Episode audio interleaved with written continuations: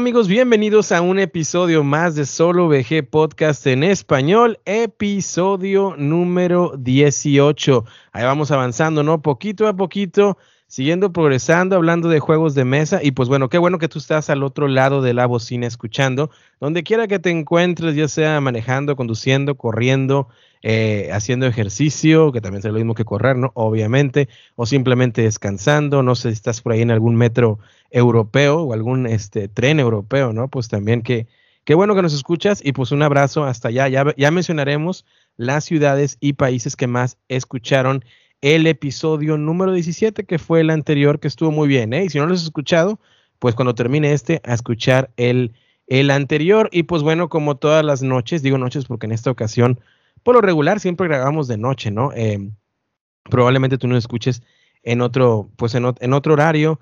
Eh, estamos en una noche fría, yo estoy por lo menos en una noche fría aquí en la ciudad de Indianápolis, en el estado de Indiana. Estamos a 29 grados eh, Fahrenheit, que vendría siendo como, yo creo, así calculando nada más, mínimo, mínimo por debajo de los 0 grados centígrados. Y pues bueno, pero listos para hablar de juegos de mesa. Y por supuesto, tengo a mi buen amigo que ya le voy a copiar de cómo le dicen por allá a sus amigos, eh, eh, ahora sí que streamers, ¿no? Como nuestro querido amigo Oliver que te dijo Nash. Yo creo que te voy a empezar a decir Nar, Narciso, algo así más corto, ¿no? Para no alargarnos tanto. Y antes de empezar, quiero hacer el, disclosure, Narciso. Si se me escucha un poco así como que tapado o, medio raro, a diferencia de los episodios anteriores, puede ser por dos cosas. Uno, pues porque desafortunadamente eh, me tocó pasar por el COVID y todavía estoy un poquito congestionado. O dos, este, tengo un micrófono nuevo, Narciso, y a lo mejor pues puede ser eso que estamos grabando en lugar de la consola directo al computador. Y quería poner por ahí el disclosure para que amigos, si nos, si nos están escuchando y escucha diferente mi voz, pues bueno, ya a la hora de la edición, si veo que pues sí está muy mal, pues entonces regresaré a los métodos anteriores. Narciso, ¿qué onda? ¿Cómo andas? ¿Cómo está todo por allá? ¿Qué tal el clima? ¿Qué tal las jugadas? ¿Qué tal todo? ¿Cómo estás, Derek? Pues primeramente, pues muchas gracias por eh, decirme eso de las jugadas, porque tenemos mucho de qué platicar en este, en este, en este episodio, sobre todo, ¿no? Así es, correcto. Los juegos que traemos que están interesantes. Ya me siente que el clima pues ha estado frío, ha estado muy frío, de hecho. Pero pues es una ciudad muy cambiante, tú, tú, tú lo has vivido. Es una ciudad que realmente está este, con bastante aire, hay tornados, hay tormentas, hay de todo. Y pues primeramente desearle a todos nuestros escuchas un feliz año, feliz año 2022. Ya, bueno, ya estamos a 11, eh, se está, estamos grabando en 11 de, enero, pero bueno, no está de más desearles un feliz año a, todos ustedes, también a ustedes, a la invitada y a ti, Derek. Este, pues mis mejores deseos siempre, ¿no? Las mejores vibras. Oye, ¿dónde, pues quedaron mis, ¿dónde quedaron mis modales, no? Porque empecé el episodio y, y, hablando luego, luego que el micrófono de clima y de esto, pero oye, feliz año, sí, para todos los escuchas, porque el último episodio que grabamos fue el top 5, que de hecho tuvimos a nuestro buen amigo Oliver de la Parra, jugador casual, que eh, nos habló de juegos muy interesantes. Tú también, Narciso, nos hablaste del Cálico, terminé comprándolo, nos gustó mucho aquí en casa. Eh, y de hecho, eh, eh, fue muy gracioso porque en, el viaje de, Navidades que hice hacia mi ciudad, que es Matamoros, eh, venía, venía escuchando el, episodio, el podcast, ¿no? Que usualmente no escucho yo los episodios, simplemente los edito y los subo. Pero venía escuchando y, y, me daba risa de cómo, no los voy a spoilear, pero cómo en el top 5 de Oliver empieza con juegos muy temáticos, inmersivos, llamativos y luego, luego en el último, en el top 1, Narciso, tú y yo nos estuvimos y se puede sentir en las voces mirando con miedo, ¿no? O con, sorpresa de, que qué onda con este, con Oliver, con, el juego que traje. Así que no spoileo a escuchar el top 5 si no, si no lo he escuchado, pero, pero me hizo mucha gracia, ¿no? Y escuchar, es raro, ¿no? Escuchar tu misma voz eh, eh, en algo porque realmente no lo hago, no, no me escucho ni en inglés ni en español, simplemente como venga, como venga, pero lo edito y, adelante, ¿no? Pero sí, pues un feliz año 2022 para, para todos y para todas y gracias por seguir así y pues seguir aquí con nosotros, ¿no? Narciso, tenemos una invitada muy, muy especial. Es la primera vez, yo creo, Narciso, en el podcast, eh, a excepción de cuando vinieron eh, Zapata y Lora de la Matatena. Eh, es la primera vez en el podcast, lo cual me da mucho gusto y me llena de orgullo y de felicidad que traemos a una creadora de contenido, específicamente a una creadora de contenido. Y eso es, es muy importante porque estamos en tiempos que estamos tratando de luchar día con día por, eh, pues por eso, ¿no? Porque esto sea un espacio para todos, que no conozca género, que no conozca raza, que no conozca nada, simplemente buscar el entretenimiento, eh, la, inspiración, eh, pues que todos necesitamos, ¿no? Para poder seguir haciendo de este hobby probablemente el mejor hobby o uno de los mejores hobbies que, que tenemos, ¿no, Narciso? Así que pues bueno, ya, ya, ya la presentarás tú ahorita, pero bueno, feliz año. Narciso, antes de que vayas allá, vamos a ir a tu sección favorita. ¿Cuál, cuál, dime cuál es tu sección favorita para que vean que no estoy mintiendo. La sección favorita del Nash vendría siendo Solo VG Podcast por el mundo. Arráncate, Derek, con estos datos. vamos a ver, y vamos a hablar del último, el último episodio de Solo VG Podcast en español por el mundo, como bien lo mencionas. El último episodio, los cinco países que más escucharon eh, el top 5 fue, primer lugar, España, eh, México, Estados Unidos, Venezuela y Chile. Esos fueron los países eh, a los cuales les mandamos muchísimos saludos y un fuerte abrazo hasta allá. En el primer lugar de las ciudades está Madrid, en el segundo lugar está Barcelona, en el tercero una zona del Distrito Federal, o bueno, no, no, no me, ahora sí que yo creo que esta parte no es de México, porque ya sería Ciudad de México. Menciona Caracas, Distrito Federal, que me imagino yo que es Caracas, Venezuela. Eh, Venezuela. Sí, la Ciudad de México en cuarto lugar y la ciudad de Frankfurt en Maine eh, como la en la posición número 5. Así que esos fueron los, que más nos escucharon. Por ahí lugares nuevos, Naucalpan, por ahí también nos escuchan. Eh, en Veracruz, también por ahí hubo varias escuchas. Entonces, pues bueno, un abrazo para, para todos ellos, ¿no? Y muchas gracias por seguir por seguir eh, el podcast, en, particular el último episodio que fue eh, nuestro top 5, que siempre nos encantan esos tops, ¿no? A fin de año, Nar. Claro que sí, claro que sí. Pues todo, muchas gracias por el apoyo, sobre todo.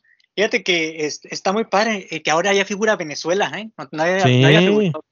ya en nuevas ciudades, ya estamos creciendo y, ya, ya el, podcast es mayor de edad, amigo, ya, ya episodio 18. Oye, por cierto, ya puede, ya puede tomar, así que salud por porque ya, es mayor de edad el podcast. Este, y pues bueno, eh, Narciso, ahora sí, quitamos las ansias, quitamos la intriga, ¿no? Porque ya van cerca de ocho minutos, siete y medio, ocho minutos de, de podcast y continuamos diciendo que nuestra invitada y invitada y creadora de contenido y que el espacio y que esto y que el otro y nada que la anunciamos, nada que la presentamos, y, nada más la veo aquí en la pantalla, pues ella desesperada, ¿no? Ya, ya con una ansiedad tremenda, se ve que ya quiere eh, comentar, hablar, platicarnos. Así que adelante, Narciso, te cedo los micrófonos para que la presentes a esta gran creadora de contenido. Pues bien, yo voy a presentar a una amiga, una amiga que, también estimo mucho porque nos conocimos, déjame decirte, en base a un juego, en base a un juego. Eh, bueno, ¿qué te puedo decir? A mí me encanta que sobre todo la presencia femenina esté en el mundo del board gaming, porque no se ve mucho. Normalmente, pues, la, la, hay más, este, pues, género masculino que género femenino, pero a mí me encanta que las mujeres se estén incluyendo en el hobby, que haya más presencia. Y bueno, la creadora de contenidos, o mi amiga, como gusta decirle, es Alice. Hola, sí, hola, sí, hola. Es un, es un apellido impronunciable, o su name tag impronunciable, ella lo tiene que decir casi todos, déjame decirte, casi todos nos equivocamos al pronunciarlo. Pero bueno, tiene un canal que es Dice Fire Games. Igual también lo pueden seguir ahí en YouTube, también este, tiene su página en Facebook, también tiene su Instagram. Y bueno, ella, a mí me encanta el contenido que ella hace, porque a mí yo siempre le digo, yo siempre la tengo como referente a ella con juegos pesados. Normalmente son juegos que, por ejemplo, yo no jugaría porque no tengo grupos de juegos con quien, con quien este, estrenar estas, pues si, tengo el juego que ella reseña, yo no tengo con quién jugarlo. Vaya, mi esposa no se presta, tampoco mis grupos de juegos, somos como que más likes. Entonces, me encantan los videos de ella porque sí me gusta mucho su, su, su opinión y cómo, cómo te, transmite el juego. Y sin más que decir, la dejamos, le cedemos los micrófonos. Amiga, Alice, ¿cómo estás? se pasan con todas las presentaciones y todos los preámbulos. Eh, muchas gracias por todo también muy, feliz año nuevo para todos, para ustedes que me invitaron. muchísimas gracias y pues, pues ahí andamos con el canal. Ahorita está un poquito abandonado, me tomé mis vacaciones, pero pues sí, muchísimas gracias porque a mí me gusta mucho hablar de los juegos de mesa, todo lo referente a ellos. Pues estás en el lugar indicado, Alice. Y eh, nuevamente nada más para, para que no cometa el mismo error que yo al buscar el canal de YouTube, porque yo busqué Dice Per Games, eh, pero primero le puse separado, ¿no? Dice y luego la palabra Pair, y me salió otro canal. Entonces, el de ella, búsquenlo así juntito, Dice Per, una, una, una sola palabra, y luego, luego les va a aparecer muchos unboxings, muchos, eh, tienes unos playthroughs por ahí también un poquito en, cuestión, en, formato reseña, ¿no? Por ahí yo estaba viendo... Sí, tiene susto. Por ahí yo estaba viendo uno, fíjate, Narciso y, Alice, eh, el que hiciste de un juego que yo iba a vaquear y luego no terminé vaqueándolo. Y qué bueno que no lo hice, porque tu video también me, mostró eso, ¿no? Y es el, el de Dice, Dice of the Dead, ¿no? El, dado del Día de los Muertos. Este, y, y, pues no, no es un juego para mí, ¿no? Muy random. Este, y ahí lo platicas todo. No spoileo para que vayan y lo chequen al canal de, de Dice per Games, pero Ahí va y lo reviso. Y pues, estás en el lugar adecuado, Alice, para platicar de juegos de mesa, porque aquí pues es lo que hacemos, ¿no? De, de traer eh, contenido en juegos de mesa. Y, y, pues bueno, este, ¿tú dónde te encuentras, Alice? ¿En qué ciudad, en qué ciudad estás? Este, ¿Cómo está todo por allá? ¿Cómo están los grupos de juego? Todo eso. Pues ahorita resido en Puebla. Ok. Y pues el clima sí se ha puesto un poco loco también aquí. Pero no así de bajo cero, como tú dijiste hace rato. Estamos como en 20 grados, a veces menos, pero bien. Y de grupos, o sea, antes tenía un grupo de juegos de mesa con los que me reunía, de hecho es Juegos de Mesa Puebla ahí. Y pues desde la pandemia ya no me reúno con ellos. No sé cómo siga todo. Supongo que hay gente que sigue jugando porque he visto que luego, digamos como en Coffee and Dragons, que muestran fotos de gente jugando con cubrebocas y todo, pero a mí me da cosita todavía, así que pues ha disminuido mucho la jugada. ¿No? Oye, ¿y cómo te iniciaste tú uno del hobby? ¿Cómo te iniciaste en los juegos de mesa y en qué momento decides eh, pues crear un canal de YouTube, no aventarte la, a la aventura de, de, hacer, de ser creadora de contenido de juegos de mesa, ¿no? Pues, ah, pues como todos, ¿no? Empecé eh, desde chiquita con juegos como eh, Turista, Turista Mundial y esos. Pero lo dejé por mucho tiempo y después descubrí, digamos, Risk, fue Risk. Y dije, este parece muy diferente a todo lo que he jugado y al final tampoco, también me alejó definitivamente de los juegos de mesa porque era demasiado azar como la mayoría de los juegos que tenemos así en, los supermercados, ¿no? Tradicionales, ¿no? Sí. Y a mí me gustan mucho los videojuegos. Ok. Entonces, de repente, por azares del destino, porque de, verdad no tenía planeado ir a la a una convención de cómics, creo. No me acuerdo cómo se llamaba, pero era en Guadalajara. Y habían puesto del reino. Y ahora ya vende puros muñequitos en vez de juegos de mesa. Pero ahí, este, como dije, me gustan mucho los, los, videojuegos. Entonces ahí vi varios juegos. Tenían el Catán que, que, me recomendaron. Pero yo dije, no, este ya lo había jugado en, en, digital alguna vez y tampoco me causó así la curiosidad, ¿no? Por ver más allá, qué más había. Y luego vi que me recomendaron Zombicide y dije, oh, a ver, y vi la cajota, ¿no? Y vi atrás que decía, mata, subes de nivel, tienes habilidades y todo eso. Muchas, Muchos elementos que lo relacioné con los videojuegos. Claro. Entonces esto pues me animó a conseguir el juego. Y leí el manual y era uno de los manuales más largos que había leído en toda mi vida. Porque no estaba acostumbrada a este tipo de juegos, pero valió la pena. Eh, Pues dije, ¿cómo puede haber juegos así? Y ya desde ahí todo, todo murió, todo, un montón de juegos vinieron después. Oye, pues qué, qué interesante. Entonces se pudiera decir que tu primera experiencia, ¿no? En los juegos de mesa fue con Zombicide, porque hablamos obviamente de los juegos tradicionales, depende en qué, en qué parte del mundo nos escuche, ¿no? Eh, en México, pues sí se jugaba mucho el turista o el turista mundial, que era pues la versión mexicana del, del Monopoly, ¿no? Más que nada.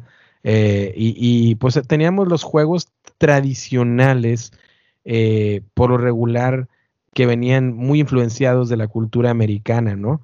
eh, y que pues básicamente salía esa, versión latinoamericana o, versión mexicana que fueron formando parte de los juegos tradicionales con los que pues llegamos a crecer algunos.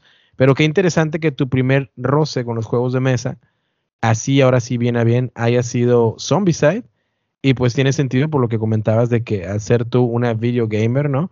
Este, pues ya traías todo eso bien influenciado. Y yo tengo curiosidad para también eh, ceder los micrófonos un poquito. Narciso, tú cuando la presentabas comentabas de un juego, que un juego y que te di un juego y que esto y que el otro. Ya me habías platicado a mí, no, que vamos a traer a Alice de Dice Games porque ella me dio un juego y que un juego y que un juego.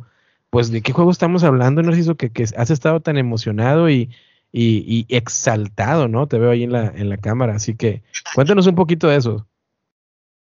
Te voy a platicar cómo conocí a Alice, principalmente. Eh, bueno, tú sabes que acá en el norte es muy fácil pedir juegos eh, a través de páginas porque acá no tenemos tiendas, tiendas de juegos de mesa. Desafortunadamente, no hay lugar al cual tú puedas acudir y decir, ¿sabes qué? Ah, mira, tiene las novedades, por ejemplo, de Asmodee, TG, de todas las, de todas las marcas, ¿no? Sí. Y no, no, no, es imposible. Entonces recurrimos a, Internet. En Internet, pues nosotros hacemos un pedido de una página que sin hacer eh, spoilers o patrocínanos Miniature Market. Sí, claro. Este, Ojalá nos pues, patrocinara, ¿no? Para que nos... Ojalá nos patrocínanos, Asmodee, que creo que ya es de Asmodee Metro Market. Sí, este, pues hacemos un pedido, hacemos pedido hecho cada mes, este, de juegos que vienen hacia acá, obviamente.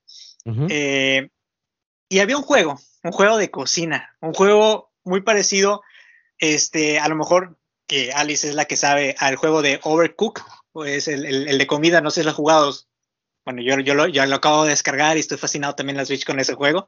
Este, y es literalmente, el juego es Kitchen Rush.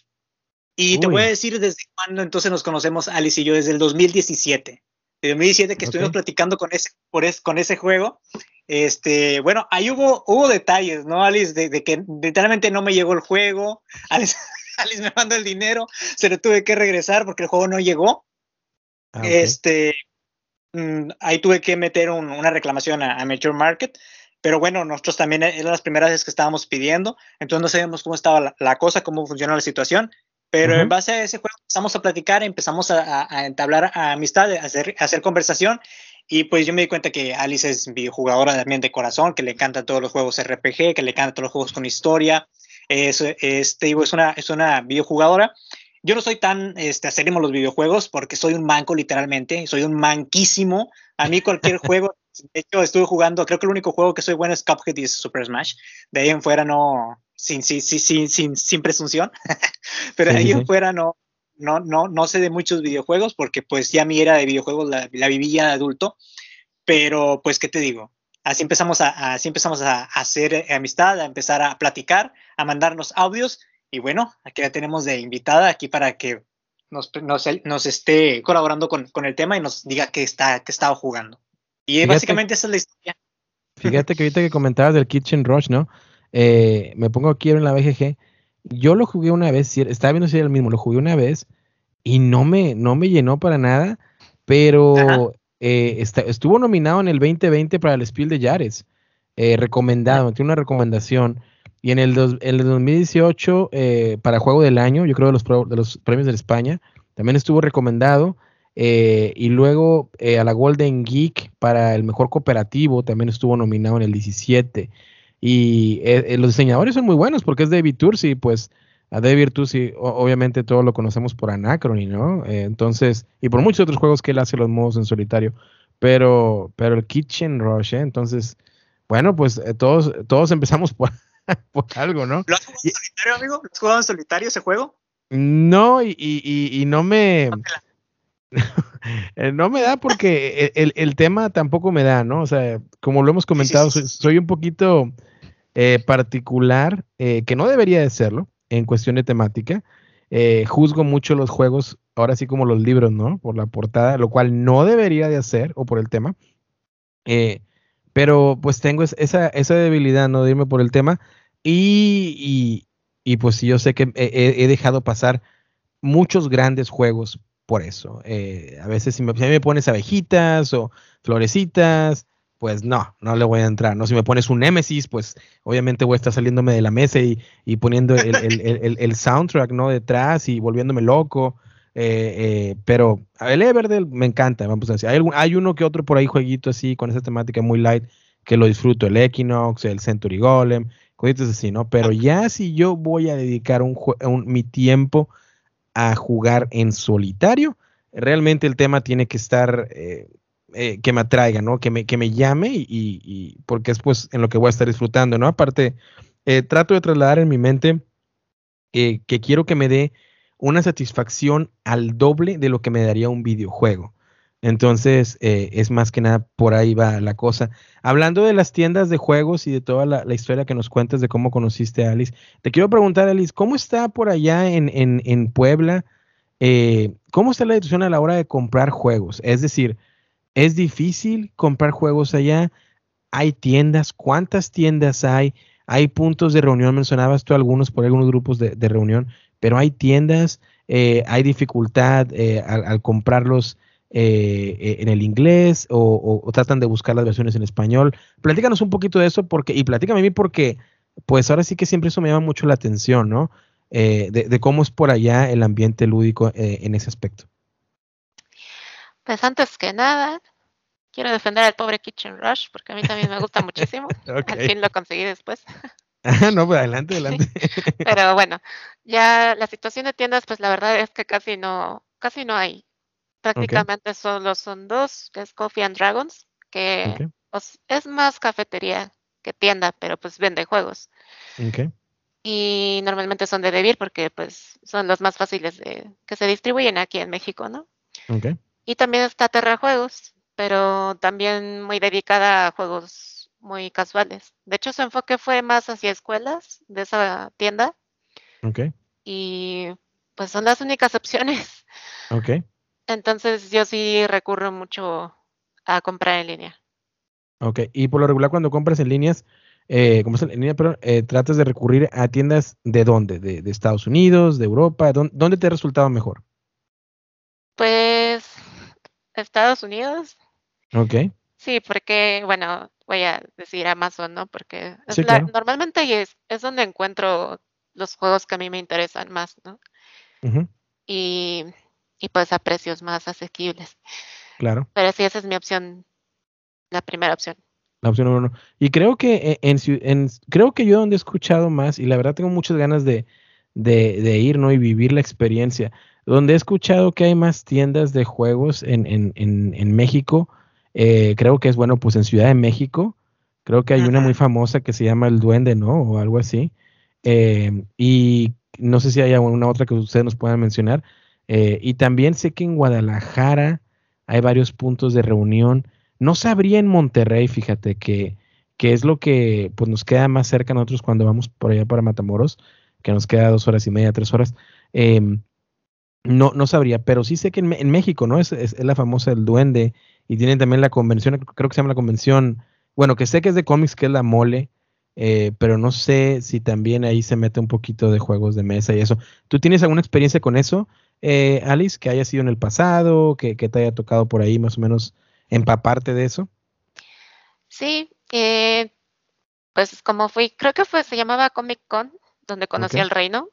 Entonces ahí se metió el, el, reino, cuando, no era de juegos de mesa, pero también está la Role Game, la Rola Game, sí, sí, sí. en Guadalajara, sí, ¿no? Y la Mega XP, que es en Ciudad de México. Ah, ok. ¿Y te ha tocado ver alguna de esas de la Mega XP o la Rola Game? Sí, a las dos. Y las dos me gustaron mucho por diferentes razones. En la Mega XP, pues fue más como de. La verdad, fue más como de comprar juegos. Ok. Y la Roller Game, pues fue más probar, curiosear qué es lo que habían hecho los desarrolladores. Bueno, los. Sí, los diseñadores mexicanos. Y eso pues me llamó mucha atención. Es, es interesante ver cómo evolucionan los proyectos año con año y te vas encontrando mejores juegos, sinceramente, con cada año. Sí, yo creo que sí. Fíjate que a mí me pasa algo curioso. Eh, les comento a los dos. Lo he mencionado en ocasiones y no es por, por presunción o nada, nada por el estilo, pero tengo la, la fortuna o la bendición de que pues vivo a literal entre 18 a 20 minutos del centro de convenciones donde se hace Gen literal. O sea, yo eh, todos los días que voy al trabajo paso por ahí. O sea, no, o sea, está ahí hasta al, lado del estadio de fútbol americano.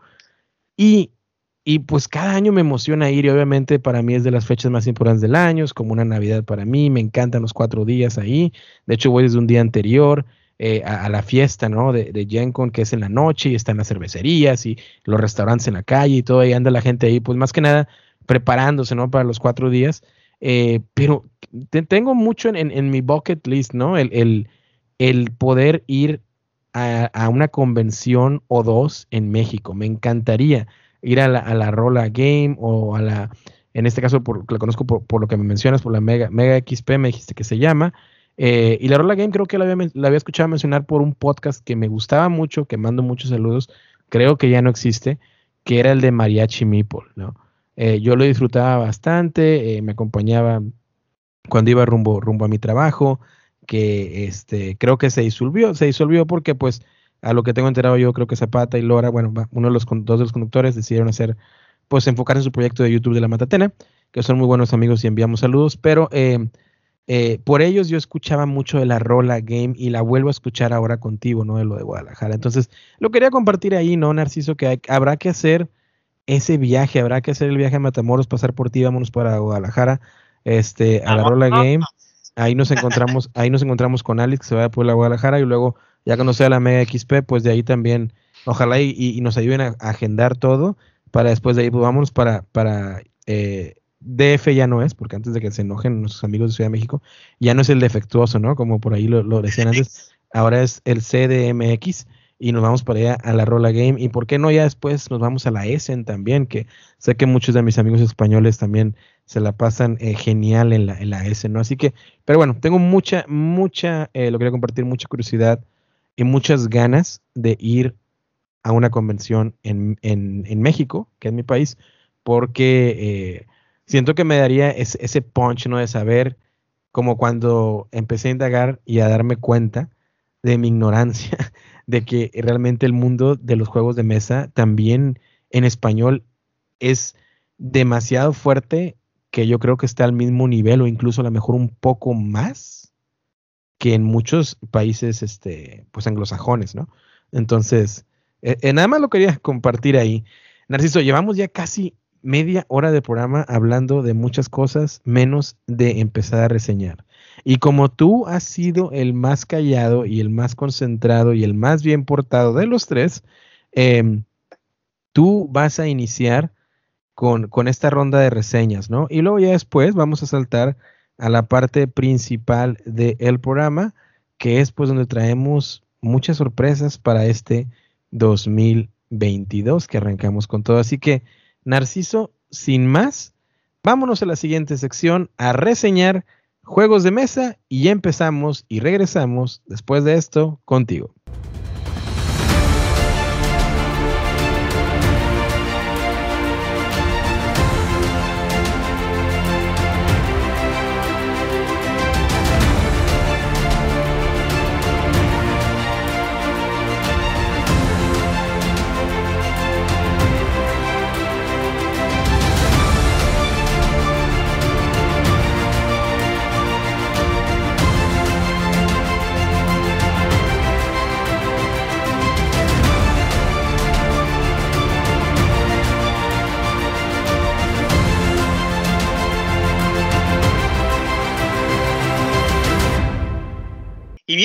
Estamos de vuelta para reseñar juegos de mesa.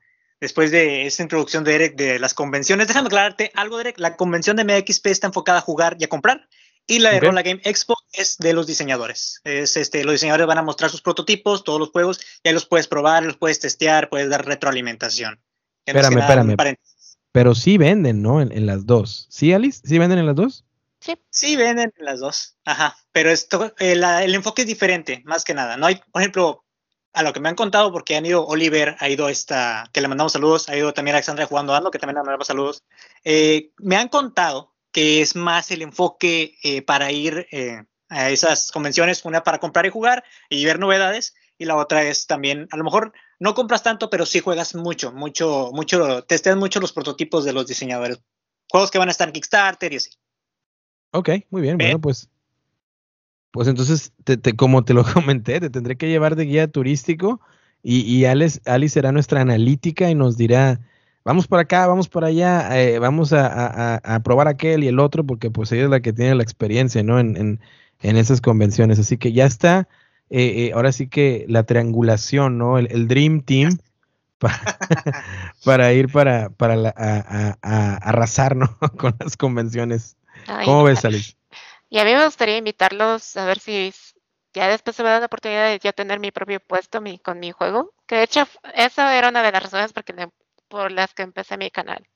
Así que. Oye, oye, por cierto, a ver, espérame, espérame, esa yo no me la sabía. Que, que ahorita, bueno, antes de, vamos a, estábamos en la sección de reseñar y traes unos juegos muy interesantes en eso, pero te voy a poner pausa. Platícanos de tu juego y, de, y del canal, porque lo mencionamos, es cierto, pero luego ya nos desviamos un poquito. ¿A qué estás, estás en proceso de diseño, de diseño de un juego? Cuéntanos un poquito más de eso. Ah, bueno, como ya dije, me gustan mucho los videojuegos. Y uno, el que más me envició, el que marcó un antes y un después fue Final Fantasy VII. Ok. Entonces, he visto que casi no hay juegos, o no he visto algún juego que esté muy enfocado en eso, como un copia y pega casi casi de un RPG japonés. Entonces, me inspira mucho de Final Fantasy VII y también de Persona o Shin Megami Tensei. Es un juego en el que son cada quien tiene un personaje que es asimétrico, con diferentes habilidades, diferentes temores. Estos temores toman forma física para y nos van a estar atacando como en un mundo desconocido para nosotros. Okay. Y pues hay habilidades diferentes, como dije, debilidades, fortalezas. Si explotas las debilidades de los enemigos, tienes más turnos y hay diferentes efectos y así el objetivo es matar un montón de, enemigos para, subiendo pisos y llegar a un jefe final. Pero pues quiero hacerlo que la posición de los, de los personajes y los enemigos tenga más importancia y también las debilidades. Que no, porque eso no lo he visto así en, en otros juegos que le den la misma importancia. Y después vi, de hecho, que el Too Many Bones que dije, ay, es un poco parecido a mi juego, pero es, sigue siendo diferente. Y dije, ah, bueno, entonces vamos bien. Bueno, oye, pues si prometes algo, estás hablando del Too Many Bones, que es un juegazo, en mi opinión. Entonces, eh, eh, suena muy bien, ¿eh? porque si incluso tú dijiste, bueno, el Too Many Bones lo hace, pero no tan profundo a lo mejor como tú lo quieres hacer, pues eh, entonces es una, es una promesa fuerte, ¿no? Y ya, ya, ya estás, estás, has visto más o menos eh, de Kickstarter, todo eso. Me imagino que es la plataforma que vas a, elegir en algún momento dado, o, todavía no estás en, esas fases en cuestión de proyecto. Ay, pues la verdad sí lo he dejado algo de lado, pero si quisiera eh, llevar el proyecto a Kickstarter o a, al otro, ¿cómo se llama? GameFound. Ah, GameFound, sí. Pero no, no, no creo que vaya a ser tan profundo como Too Many Bones, sino más bien diferente. Diferente. Bueno, pues. Oye, y, y, luego eso te llevó a crear el canal de, de, YouTube. Sí, para también empezar a darme a conocer, para, porque, para que sepan a quién están apoyando, ¿no? Y además porque me gustan mucho los juegos de mesa y quería hablar de ellos. Así que los pájaros en tiro, como dicen. Claro. Y el canal se enfoca en, en, ¿en qué te enfocas más en canal? ¿En reseñas, en unboxings, en tutoriales? ¿En qué, crees tú que te, enfoques más? Pues en unboxings y reseñas, en los que digo, es, como a mí me gusta saber todo de los juegos, pues por eso hablo de cada aspecto de un juego cuando hago una reseña. De los componentes, duración, este, ¿qué más? Interacción, todo, todo, así. Por eso son un poco larguitas a veces. Sí. Pero sí. Oye, pero sí, no, sí vi, de hecho, Eres, yo creo, de los, de los pocos que he visto en español, eh, que realmente es de lo que mencionas, eh, categorizas los juegos. Eh, estaba viendo, no recuerdo, creo que era el, del, el del Day of the Dead, Days of the Dead, perdón, que hablabas de la estética, al, estilo, bueno, sin, sin, copiar a nadie, pero al estilo de C. García, por ejemplo, ¿no? De Dice Tower, que, que, es uno de mis reseñadores favoritos, eh, que habla, ah, o sea, te, enfocas tú a la estética, te enfocas tú a la rejugabilidad, te enfocas, creo que por ahí viene la estrategia del juego, eh, ves, desglosas un, total, yo creo, de entre 5 a 10 puntos, más o menos recuerdo lo que vi en el video, y vas poniéndole, ¿no? Positivo, negativo o pues neutro. Entonces, eh, eso está muy bien ¿eh? porque no recuerdo, vuelvo a repetir, al menos me puedo estar equivocando, haberlo, haberlo visto en algún otro creador de contenido en español. Entonces, lo cual, pues, pues es muy, es muy padre, ¿no? Y me imagino que te inspiraste por ahí más o menos en lo que mencioné, ¿no? Sí, de hecho, a mí las reseñas que más me gusta ver son las de Dice Tower porque explican como un generalmente cómo funciona el juego y ya después la reseña. Y de hecho sí me gusta como si García también este pues señala todos esos puntos y los va calificando singularmente. ¿Y habrá alguna ocasión, Narciso, que hablemos de quiénes son nuestros creadores de contenido favoritos y los no tan favoritos, ¿no?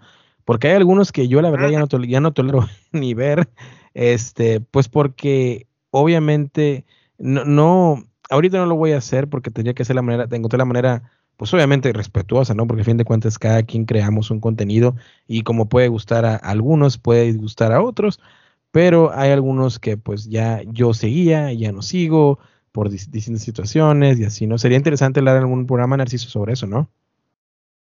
Claro que sí. ¿Quién es tu reseñador favorito, por ejemplo, Narciso?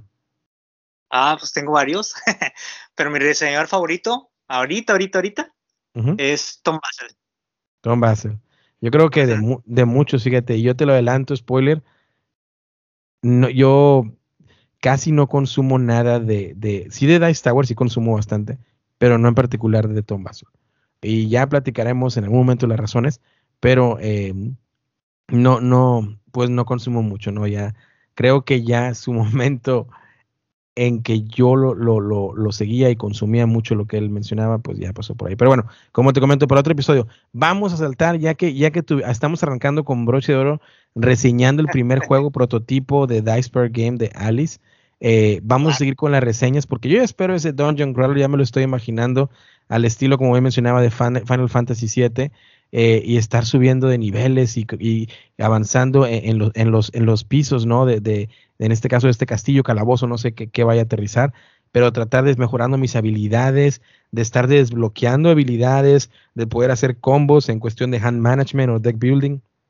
No lo sé, de tirar dados, de, de tratar de, Sí, de, que me huele la cabeza, ¿no? Y, de que luego salga el, monstruo gigante que tú piensas que es el monstruo final y no lo es el primero, de, es probablemente del piso uno y te intente destruir, pero tú tengas más tirados y lo sabes qué, ojalá me salga esta carta que necesito para, que, para poder tratar de escapar y bueno, me va a quitar la mitad de mi puntaje de vida, pero pues me va a dar oportunidad para seguir. No sé, ya me lo estoy imaginando desplegado aquí en mesa con todo y terreno 3D, los stretch goals, todo, todo el rollo. Me lo estoy imaginando y sé que va a pasar.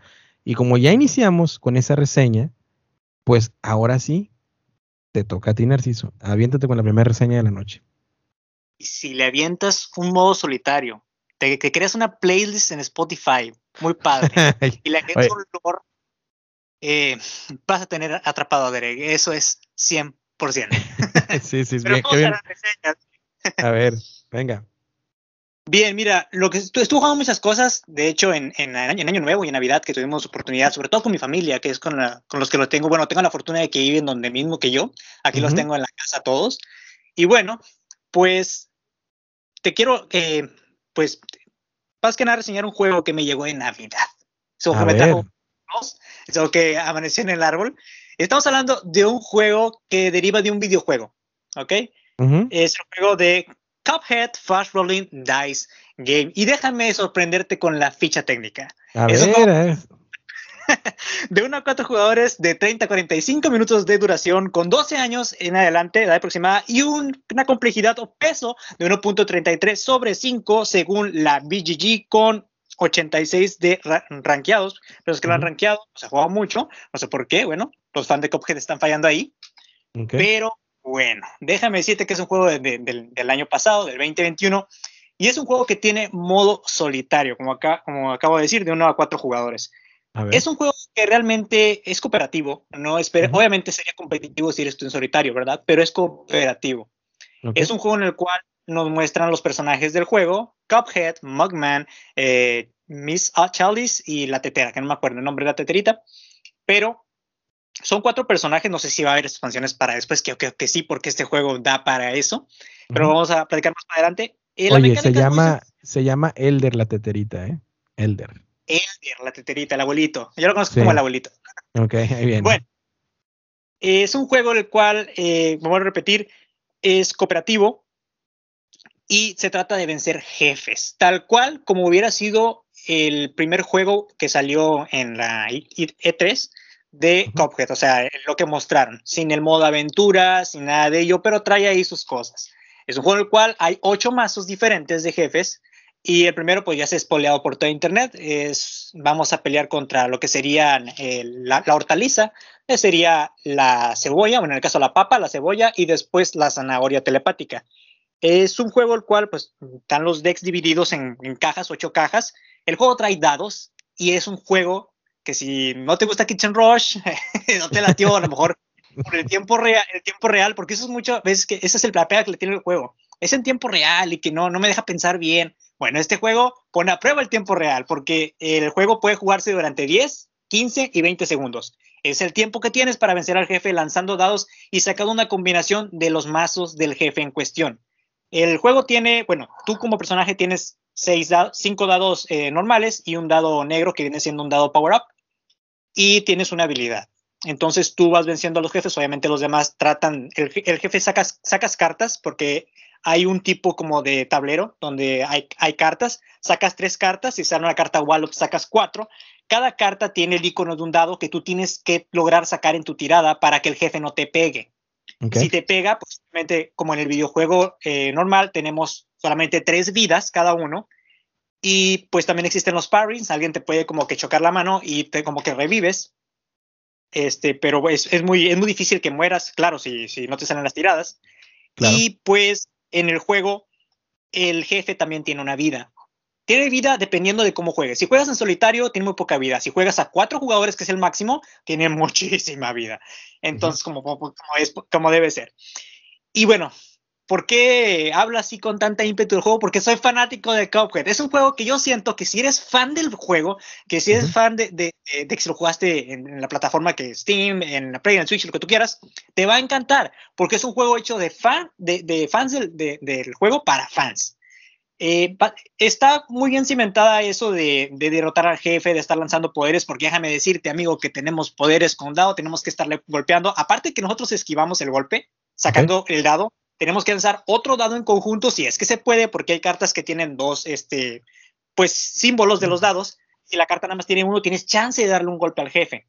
Entonces, sí es muy retador porque de 10, en 10 segundos el juego te premia el juego te premia si tú juegas en, eh, para vencer al jefe en 10 segundos, en 15 y en 20 no. En 10 está muy canijo vencer al jefe, está muy difícil que estés tirando los dados a cada rato y que te salgan las combinaciones. Eh, ¿Qué más puedo decir del juego? El juego tiene una aplicación. Lo puedes jugar obviamente con cualquier cronómetro que tengas ahí a la mano, pero tiene su propia aplicación y tiene musiquita y tiene los sonidos, entonces lo pone como un poquito más como más en ambiente, ¿no? Y las ilustraciones están brutales, las del juego, literalmente no, no son las que ves en el videojuego, o sea, sí se asemejan, pero está también trabajando, Derek, o sea, cada deck, así para que me entiendas, cada deck tiene, eh, no es el, la, ¿cómo puede decirse? La portada de la carta y la imagen normal, eh, al revés, la carta cuando la pones al revés, se me fue el nombre ahorita, eh, no es igual, nunca es igual. Por ejemplo, el deck de las, de las, de la hortaliza tiene su propia imagen impresa atrás de la carta. El deck de tarjeta, o sea, es arte trabajado. Sí, sí le pusieron ganas al juego. Los componentes también están muy chidos. Y este juego pinta para que tenga expansiones. También cuando abres el inserto todo está como acomodadito en su lugar. Eh, me gustó mucho el hecho de que no viene nada desbarajado y cabe con micas, obviamente que se pueden micar este juego. Hay cartas Wallow, que son cartas que pues son poderes que tú las obtienes al sacar cierto símbolo en el dado, que creo que es el símbolo de, como que la, pica, de hablando en cartas, hablando de póker, las picas. Y pues bueno, es un juego que me encantó. Lo jugué a uno, sentí el desafío, si sientes el desafío, lo jugué a 10 segundos. Realmente me hicieron totalmente de papilla, no, no pude vencer más que al primer jefe. y estuve intentando porque, bueno, no, soy tan, tan hábil con los dados, los dados no me quieren, siempre lo he dicho. Y lo jugué a cuatro y pasamos todo lo que fue el primero de enero, desde las una de la mañana hasta las seis de la mañana. Lo cruzamos del juego. Cruzamos los ocho jefes del juego. Literalmente, no quiero hacer spoiler, pero es un jefe, muy difícil y no es el que ustedes piensan. sí, un jefe muy difícil. Pero es un juego que me encantó. Realmente lo esperaba con ansias porque soy fanático del juego. Y entonces tengo todo su merchandising, tengo por ahí una, un rompecabezas de 10.000 piezas, tengo por ahí también un, una, todo su, su, merchandising Funko Pop lo tengo, tengo el videojuego, tengo una matita ahí que me regalaron póster. Y es un juego que, o sea, no sé si se, esté mostrando en palabras, pero si eres fanático del juego, te va a encantar. Obviamente, si esperas un poquito más de complejidad, no, solamente es tirar dados eh, bajo tiempo, que te salgan las combinaciones y recibir los daños. Eh, vuelvo a repetir, hay, hay una mecánica que se agrega que si es que si tú vences al jefe se añaden tus armas, porque en el juego puedes comprar armas y puedes guardar dinero. Hay un tipo de gestión, pero vas comprando armas, vas guardándolas, cada jefe te requiere un arma. Eh, si han jugado el videojuego, hay jefes que necesitan un avión, entonces tú ya tienes el avión cargado, obviamente necesitas comprarle armas. Entonces, pues es un juego que realmente lo, considero como cooperativo estilo Legacy, porque hay algunas reglas que se van añadiendo. Es todo lo que puedo decir. Ya no voy a spoilear más para que ustedes lo jueguen. Derek, Alice, ¿qué les parece este juego? Juegazo para mí. a ver, Alice. Pues ya me llamó mucho la atención porque uh, no sabía mucho del juego y esto del tiempo real y dados, pues a mí me llama mucho, la verdad. Y pues suena muy divertido. También ese, ese aspecto campaña que dices, tipo Legacy, suena interesante y lo jugaron todo. O sea, el juego se acaba como en cinco horas, dices. Todo, todo. Más o menos. Sí, es que te lo puedes saltar corrido. Esa es otra cosa que no dije. El juego tiene una hoja para salvar tus, tus partidas. Es decir, eh, y ahí te los califica, ¿no? Te los califica como en el juego, con eh, plus A, eh, minus C, todos esos, todas esas como que calificaciones de escuela americana las tiene el juego. pero tú vas salvando la partida, tú vas salvando, literalmente pones tu nombre y pones el jefe, qué puntuación tocaste, cuántas vías utilizaste, si utilizaste un timer de tiempo, si, si te revivieron, según la aplicación con cuánto lo mataste, en cuántos turnos. Entonces tiene una, tiene una forma de salvar el juego pero sí está muy interesante. No dije quién lo diseñó, fue Patrick Marino y el artista pues no se sabe y es publicado por los amigos de, de IOP. Sí, de OP o USA Opoly anteriormente conocidos. Y te faltó, ahora sí que me sorprendiste con la ficha técnica, ¿eh? porque me, estás robando la chamba. Eh, eh, quería hacer dos aclaraciones rápidamente. Una, cuando hablabas de Micas, eh, por si nos están escuchando en alguna otra parte de, obviamente, que sí lo están haciendo, porque las ciudades en Europa eh, nos referimos a enfundar, ¿no? Y eh, eh, te faltó por ahí la puntuación de 7, tienen un 7,4 en la Borgen en la BGG. Fuera de eso, excelente ficha técnica análisis, mejor que las mías, así que probablemente te vayas a, encargar tú de eso muy pronto porque lo hiciste demasiado bien. ahí te va, fíjate, tengo, tengo varias preguntas sobre el juego. Primera, la rejugabilidad pareciera que es algo que me preocupa. ¿Por qué? Porque tú lo acabaste, es decir, cuando se acaba, ¿qué? Simplemente ya, acabas y ya, y es como el videojuego tener que volver a jugarlo. Puedes salvarlo, eh, lo acabas y tiene alguna forma de compensar, porque obviamente los mazos los reestructuras. Cada que tú vences al jefe, eh, vas sacando, obviamente el mazo de cartas de los jefes puede variar de 15 cartas hasta 25 o 30, dependiendo la dificultad del jefe. Este, y pues obviamente tiene una forma de volverse a reconstruir la baraja para que tú lo vayas, venciendo. Los jefes tienen niveles o van evolucionando. Nivel 1, nivel 2, nivel 3 y el knockout, que es la carta de que ya lo venciste. Pero hay forma de reconfigurarlo y la rejugabilidad no te preocupes, Derek, porque las cartas, eh, las combinaciones siempre van a estar o más difíciles o más fáciles, dependiendo de cómo hayas barajeado y dependiendo también a lo mejor de las armas, porque las armas tienen mucho que ver. Si nunca te equipas, pues obviamente va a estar muy difícil, pero si te equipas bien con algunos armamentos ah, para llegar a los jefes finales, va a estar bien, bien, bien retador el juego. Y ahí te eh, va la otra cosa, fíjate lo que mencionabas tú de la rejugabilidad. A veces, en mi opinión, y no, no soy muy partidario de esto, muchos juegos hacen este tipo de mecánicas para aumentar la rejugabilidad, ¿no? De decir, bueno, eh, ya cruzaste el juego, son ocho niveles, ahora eh, no va a ser lo mismo porque va a estar más, vas a barajear el mazo eh, y puedes que ahora, como mencionas tú, tengas a los, a los villanos en modo fácil y luego en intermediario difícil, luego otra vez fácil o difícil o difícil, difícil, fácil, como sea. Pero a veces yo no soy muy partidario de que la rejugabilidad caiga en esa mecánica o en esa salida del randomness, ¿no? O de la, o de la suerte. De decir, bueno, a ver, la rejugabilidad va a consistir en que vas a volver a jugar la misma historia, pero, eh, y, estoy hablando un ejemplo, ¿no? Con lo que tú nos platicas, la misma historia, pero ahora puede ser más fácil, ahora puede ser más difícil. Es lo que yo creo que, que a lo mejor le puede afectar al juego, ¿no? Y de hecho es un juego que yo tengo que sacar a mesa porque nuestros amigos de, como bien lo mencionas, de OP y USA Opoli, pues también nos enviaron una copia, ¿no? Para la versión en inglés de Solo VG Podcast y habrá que jugarlo, pero, pero ya con lo que me, con lo que mencionas, eh, me da una, una idea muy clara de qué esperar del juego. Sé que una parte muy importante del juego de video, como bien lo mencionabas, es la música, ¿no?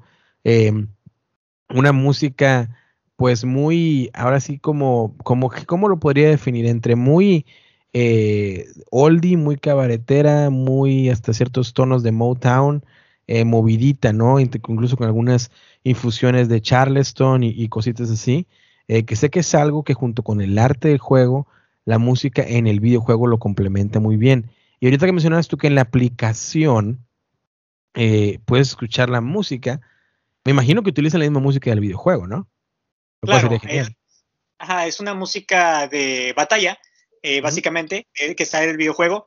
Eh, no es la misma para todas las dificultades de, tiempo. Una para 10 es diferente, para 15 y para 20. Es la misma música para siempre, para los mismos jefes. No cambia, porque obviamente estaría la aplicación muy pesada. Pero lo que te sirve es el time.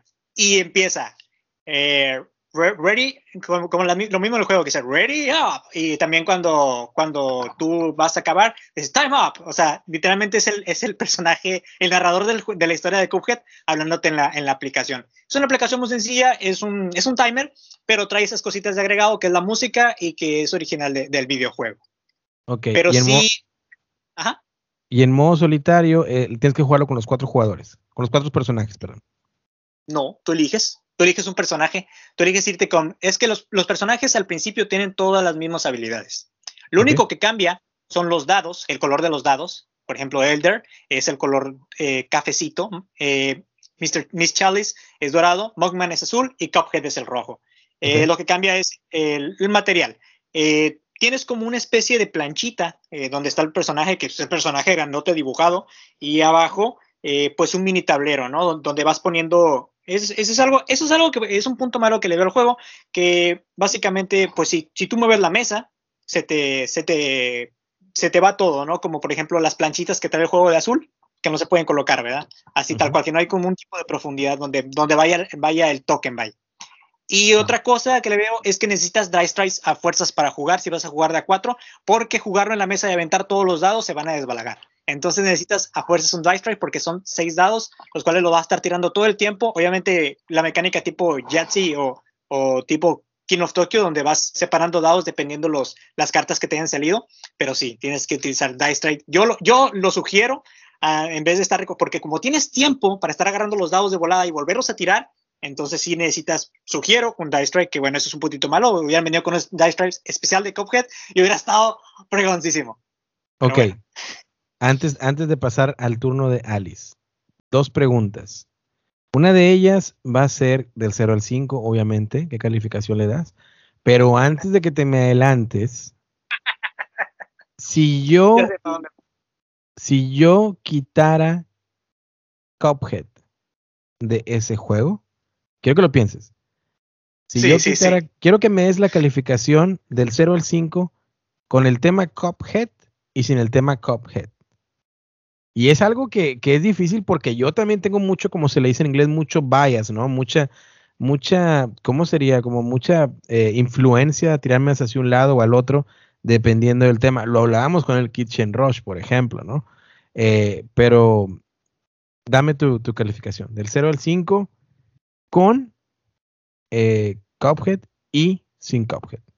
Con Cuphead, o, con Cuphead la calificación para mí Debería ser un 5, obviamente, porque soy súper fan, pero hablando objetivamente, sería un sólido 3.5, porque sí le faltan algunas cosas. Me hubiera encantado sobre todo que fueran más jugadores y que el juego también tuviera, pues, eh, es complicado a eh, veces de leer, si por ejemplo, si no sabes mucho en inglés, porque el juego está en el idioma solamente inglés, necesitas leer. Hay mucho texto en las cartas, sobre todo en las reglas. En las reglas hay mucho texto. Entonces, sí le doy una calificación de 3.5 del 1 al 5 eh, con Cuphead. Y sin Cuphead, un sólido 2, amigo, porque realmente el Cuphead es el tema al que lo hace el juego.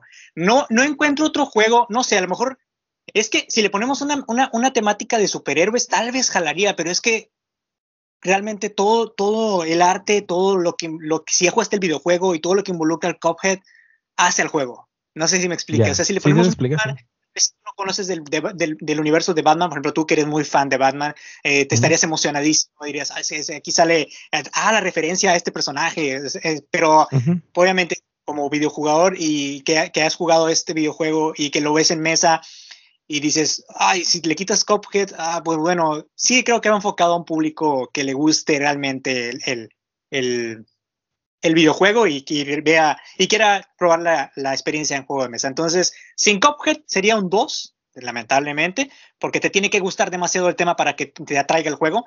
Y con Cuphead, para mí sería un sólido 3.5, amigo. Casi, casi llegando a 4, solamente por el idioma. Nada más por eso, porque si reglas que pues obviamente el jugar cooperativo con que uno sepa, ¿verdad? Pero si, si no sabes de inglés un poquito básico, un poquito más, sí se te va a complicar.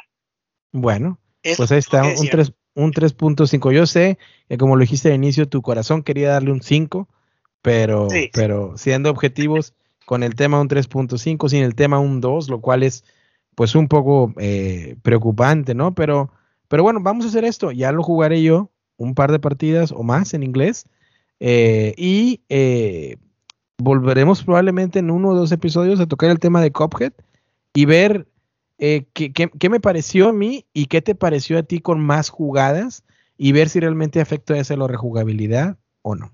Así que sin más, ahora cedemos el token de el token que ya nos dirá ella de qué es, ya sea una miniatura, unos dados, unos lentes de realidad virtual, ¿por qué no? Eh, para que nos hable eh, Alice del juego que nos trae para reseñar. Alice, ¿qué has jugado? ¿De qué quieres platicarnos? ¿Qué juego te ha, ha, llevado a experiencias únicas en mesa últimamente? al fin tuve la oportunidad de jugar Chronicles of Crime. Chronicles of Crime, muy bien. Pues, ahí les va la ficha técnica que tiene 7.7 en Board Geek con 17.000 calificaciones. Para uno a cuatro jugadores según la comunidad dice que es mejor a dos. Ahorita vamos a hablar de ello, que estoy totalmente de acuerdo. De 60 a 90 minutos y para edades de 14 o más, un peso de 2.07 sobre 5, diseñado por David Sicorel, artista igual. Tiene otros artistas que son Matijos Grebreselas. Nombres innombrables. Son de nombres. Y la editorial Lucky Duck Games. Ok. no, eh, no esos nombres, pero bueno, al fin lo pude jugar después de tanto tiempo y que tanto la gente ha hablado de él. Y, y tengo sentimientos encontrados. La verdad no sabía cómo era el juego, no investigué más. Porque se supone que lo íbamos a jugar este, ¿cuántos éramos? Seis personas, según. Y empezamos con el caso en el celular, nos empezó a pasar el celular para ver el escenario del crimen y teníamos que buscar como pistas, ¿no? Y así fuimos pasando el celular a las seis personas, luego cada quien dijo, bueno, fuimos buscando en un mazo de cartas con términos generales como, no sé, marcas, ¿no? Entonces esta carta la escaneabas en el celular y marcas y, ah, sí, se venden unas marcas de, coche. Y así con términos muy generales. Entonces todo va pasando en la aplicación y no está mal, pero eso hace que en verdad el juego sea para un jugador, máximo dos, yo digo. Y el caso, pues, estuvo interesante, pero al ser muchos también como que no, la verdad no había mucha, mucho espacio para que todos participaran y aún así las decisiones que teníamos que tomar eran como muy lógicas, era como, vamos a interrogar a este, pues sí, es lo único que queda hacer. O, es lo, o vamos a preguntarle de esto, pues sí, es lo más lógico que hay que hacer también. Entonces, sí lo veo como un juego para un solo jugador y no me gustó que estas cartas que tienen términos generales como sangre, marcas y eso, pues se quedan ahí en el centro de la mesa y tú tienes que recordar, si no eres el que tiene el celular, tienes que recordar qué pista hace referencia a esa carta, qué pista específica. Pues sí, fue una experiencia buena, interesante, pero no lo volvería a jugar así de más de dos, máximo dos y ya está. ¿Qué me dices? ¿Qué me dices? ¿Qué me dices? ¿Qué me dices? Y me alejaba el micrófono.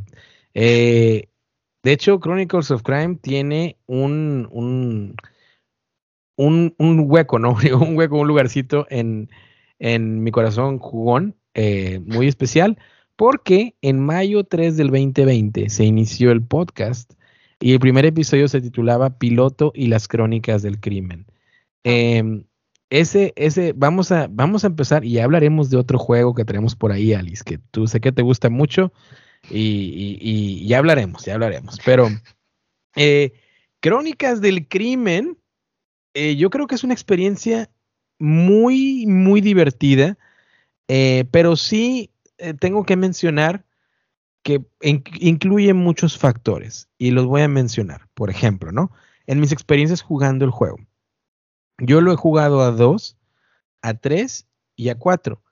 Y creo que no me llamaría la atención a jugarlo a 1 porque el juego creo que funciona mejor en cooperativo por esa mística que tiene de llevarte la experiencia, que en el escenario, en el, juego base, estás tratando de resolver un caso y tratando pues que entre todos eh, pues tratemos de, de, encontrar esa deducción, ¿no? De poder encontrar, solucionar el caso. Tengo que decir que las expansiones lo mejoran, porque hay una, por ejemplo, que son con la temática muy parecida a Stranger Things, este, en la cual llevamos todos personajes más o menos así, que un, uno yo puedo ser el chavo en bicicleta y el otro puede ser el coreback, ¿no? O el, o el mariscal de campo del equipo y el otro la porrista, más o menos ese tipo de personajes, ¿no? Y estamos descubriendo unas situaciones en el colegio y pues cada quien lleva un personaje y está más independizado que cuando juegas el escenario base, que pues es todo un conjunto y ahora sí que entre todos 100% cooperativo. Aún así, pienso que es una experiencia muy única por, por, el hecho de la realidad virtual que trae, ¿no? El juego que te incluye esos lentes de realidad virtual, los cuales tú cuando escanees un código QR, vamos a decir que estás investigando en la escuela o, o, o, en cualquier lugar, o en el parque, por decirlo así, bueno, tú escaneas el código QR y si puedes meterte a ese lugar, pues te va a poner un, un marcador de tiempo en el celular para que pongas, o en la tableta, para que pongas tus, tus eh, lentes de realidad virtual, ¿no? Y puedas ver en 360 grados, pues como si estuvieras en ese lugar. Si usas una tableta o un dispositivo más grande, pues obviamente no necesitas los lentes, simplemente nada más lo mueves y puedes tener ese, e, esa, esa visión ¿no? del lugar. Cuando yo lo he jugado, eh, tengo que decir, y puede influir mucho, trato de hacer un setup, ¿no? De, poner un proyector, este, ponemos la computadora y todos los jugadores estamos viendo la pantalla. Y, no solamente pues uno tiene acceso al celular y escaneando uno, no, o sea, simplemente es, o sea, todo lo que escaneemos, todo lo estamos viendo, todo lo estamos siguiendo y creo que eso lleva a, a, contribuye, ¿no? Eh, y, obviamente pues, si salen con un celular, pues sí puede ser divertido, pero a lo mejor no todos van a estar tan enganchados como el que trae el celular. Entonces, puede que afecte un poco o un mucho estas situaciones, pero yo creo que Crónicas del Crimen para mí ha sido una de las experiencias eh, muy positivas. Eh, de hecho, tengo al, mismo, tiempo que Portal Games lanzó Detective, que es de Ignacy Tresevich, que es el mismo diseñador de Robinson Crusoe, que es uno de mis juegos favoritos. Él lanzó Detective y Detective eh, pues igual estás en la computadora, tienes que meterte a internet, investigar un caso más o menos que se asemeja con cosas reales y, ficticias. Pero entre los dos creo que con Crónicas del Crimen es más interactivo y me gustó más y creo que es más fácil de jugar. Lo bello de este hobby es lo subjetivo que es y que a ti probablemente no te experiencia y, y, a mí sí, probablemente alguien se la dio mucho más y alguien mucho menos que incluso lo que estamos platicando aquí. Pero eh, tengo que decir, Irónicas del Crimen, a mí sí me gustó mucho, Alice, los componentes están muy bien, el arte me gustó del juego base, eh, los códigos QR, hay que decirse, y creo en mi opinión, que conforme vas, vas comprando más expansiones, el juego mejora. Y eh, tiene, tiene esa rejugabilidad que va a influir en estar comprando expansiones, expansiones. Porque eso sí, si nada más te dedicas al, escenario base, pues es lo mismo. Es la película que ya viste y creo que eso puede ser también un punto negativo para el juego de Crónicas de Crimen. Así que, pues esa es mi opinión. ¿Qué puntuación le das, Alice, del 0 al 5? Eh, eh, ¿Y qué fue, lo, qué fue lo que más te gustó? ¿Qué fue lo que dices tú? Esto es lo que más me gustó y esto es lo que más me gustó del juego. Ay, ya después de tanto que dijiste que te gustó el juego, ya no, no, quiero dar puntuación. Dale, no, no, no, dale. A ver, lo que más me gustó. Ajá. pues que es un juego de misterio. Me gustan mucho los misterios del género thriller. Ok. Y pues lo que menos me gustó es que, pues sí, es como un juego, pues para uno o dos. Aunque eso no está mal en sí, pero pues sí, así lo sentí, como éramos, al final éramos cuatro los que de verdad estábamos poniendo atención. Pero sí tienes razón que un proyector, así proyectar todo en grande hubiera sido lo mejor. Sí. Y mm, pues puntuación le voy a poner 2.5. 2.5. Y, y es que es que, como digo, me gustan mucho los videojuegos y siento que eso es como, ah, pues juego un videojuego de este tipo, point and click y ya. Eh, o algo así, me acordé ahorita de Danganronpa, uno de mis juegos favoritos, y así hay crímenes y tú vas viendo las pistas y ya lees todo y de hecho interactúas con los personajes y todo, y que es básicamente eso es lo que nos trae Chronicles of Crime, pero pues para el público que gusta de los juegos de mesa. Claro, y vamos a dar un brochazo a un tema así muy superficial, y, pero tomando la, la, el beneficio y la ventaja de que estás aquí con nosotros y que tú eres una videogamer y que estás reseñando un juego que interactúa tecnología, directamente la tecnología para que se pueda llevar a cabo y no un juego que tenga la, la ayuda de una aplicación superficial como en el caso de, de Cuphead, ¿no? Que te sirve para el, para el contador y para la música y hasta ahí, no se mete. En este caso, ese tipo de juegos que tienen esa influencia, que tienen que ser llevados con una app, ¿qué opinión te merecen? Es decir, eh, tú eres, y creo que es un tema muy importante, vuelvo a decir, nada más voy a dar el brochazo, quiero saber tu opinión.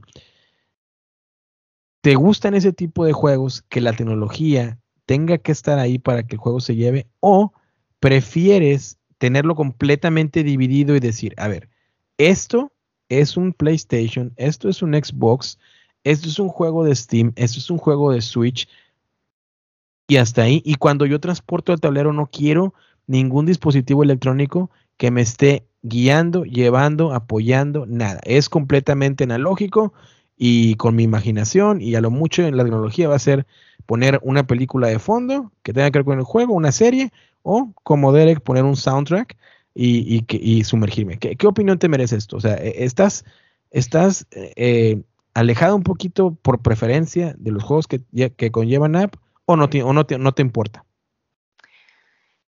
Mm, pues mi respuesta va a ser un poco larga porque en este caso de Chronicles of Crime, pues digo, pues mejor juego un videojuego de crimen o algo así, ¿no? O incluso con el Descent, el nuevo. Ok. La aplicación tiene un papel demasiado importante que si la aplicación tuviera las miniaturas ahí puestas y pudiera tirar los dados en la aplicación, sería el videojuego y ya. Ok. Y, pero hay un juego que me gusta mucho que se llama Mansions of, Mansions of oh. Madness. Iba a decir Darkness, no sé por qué. No. Madness, el Second Edition. Claro. Sí me gusta. Y, es, y sí depende mucho de la aplicación, pero no sé. Supongo que mm, tiene que tener algún balance medio raro. Pero también hay casos como This War of Mine, que es como un copia y pega del videojuego y digo, ¿por qué no mejor juego el videojuego que es más rápido y fácil? Entonces, ¿Sí? yo creo que depende mucho del juego. Fíjate que mencionabas Manchester Madness, uno de mis favoritos, Narciso, es el Second Edition, es uno de mis favoritos, uno de los primeros juegos que así de caja grande que, obtuve eh, y, y, me encanta y, aquí en casa gusta mucho y, y todo eso, el Manchester Madness. El This War of Mine también nos gusta mucho, pero también he jugado el videojuego y tiene razón, creo que, que no hay mucha diferencia en realidad, porque eh, tiene esas mecánicas en las que ni siquiera hay casillas, o sea, es más de ir acá eh, simulando que fuiste a una casilla o a una zona, a lo mucho al principio tratar de desbloquear los muebles, de quitar por ahí los escombros, pero fuera de eso, pues es más que nada que voy acá a un encuentro, checo en la aplicación o el libro que encuentro es, me dijeron esto, decido sí o no, bueno, pues ahora para acá, ok, sí o no, bueno, agarras estos suministros, ok, pero, pero sí, sí entiendo lo que dices y, y bueno, tú, Narciso, ¿cómo ves los, los, los juegos que, que llevan de la mano una app para que sea necesario el llevarse? ¿Qué opinas de esos? ¿Los prefieres o no los prefieres? Sí, sí, sí. Eh, a mí principalmente con esos juegos, y antes de arrancar con el tema, vamos a abrir un poco la herida. Vamos a abrir un poco acá de la herida de ese Mercedes de la Locura segunda edición, porque ese juego me lo robaron, Derek. ¿Cómo que te lo robaron? Y cuando, recién estaba con las reuniones me abrieron el carro, desafortunadamente eh, no tenía la cajuela y se lo llevaron junto con otros juegos como el Terraforming Mars, entre, entre otros varios más, que recientemente los había conseguido. Pero bueno, no vamos a hablar de cosas tristes, vamos a... Oye, no, no, no, espérame, espérame, espérame, que esa historia no me la sabía y, y, y probablemente, no nada más yo, muchos escuchas están de, espérate, espérate. ¿Cómo que, ¿Cómo que robaron juegos de mesa? No creo que sea algo muy común que alguien abra un, o sea, bueno, hay muchos países con mucha inseguridad, ¿no? Que no vamos a tocar ese tema. Pero eh, eh, ¿cómo, ¿cómo, que, a ver, alguien, se, alguien, alguien roba, abre un carro para robar o entra a un domicilio a robar y te roban juegos de mesa? O sea... a ver, cuenta, cuenta así brevemente cómo estuvo. Eh, ¿Estuvo en una, una, quedada a jugar o, qué fue?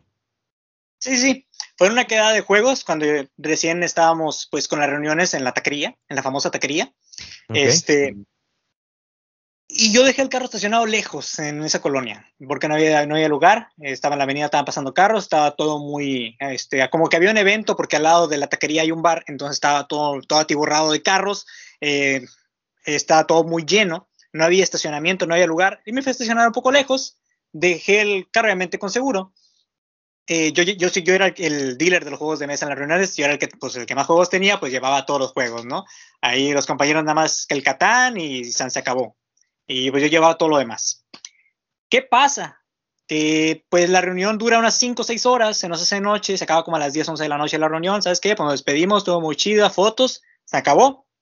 Voy llegando al carro de con mi esposa y el carro abierto. El carro abierto, había, habían como que con, con, un desarmador tiraron del seguro de, de la cajuela y la cajuela abierta. Obviamente se volaron el estéreo, no, me, no se volaron a las llantas porque no pudieron los chavos, pero eh, pues se llevaron los juegos. Pues obviamente tenía la pila de juegos, eh, tenía ahí el Mansión de la Locura, tenía el Terraformings, me acuerdo que también perdí el juego este de eh, Deception, Murder in Hong Kong, que es un juego que para allá iba, también va con el tema del crimen.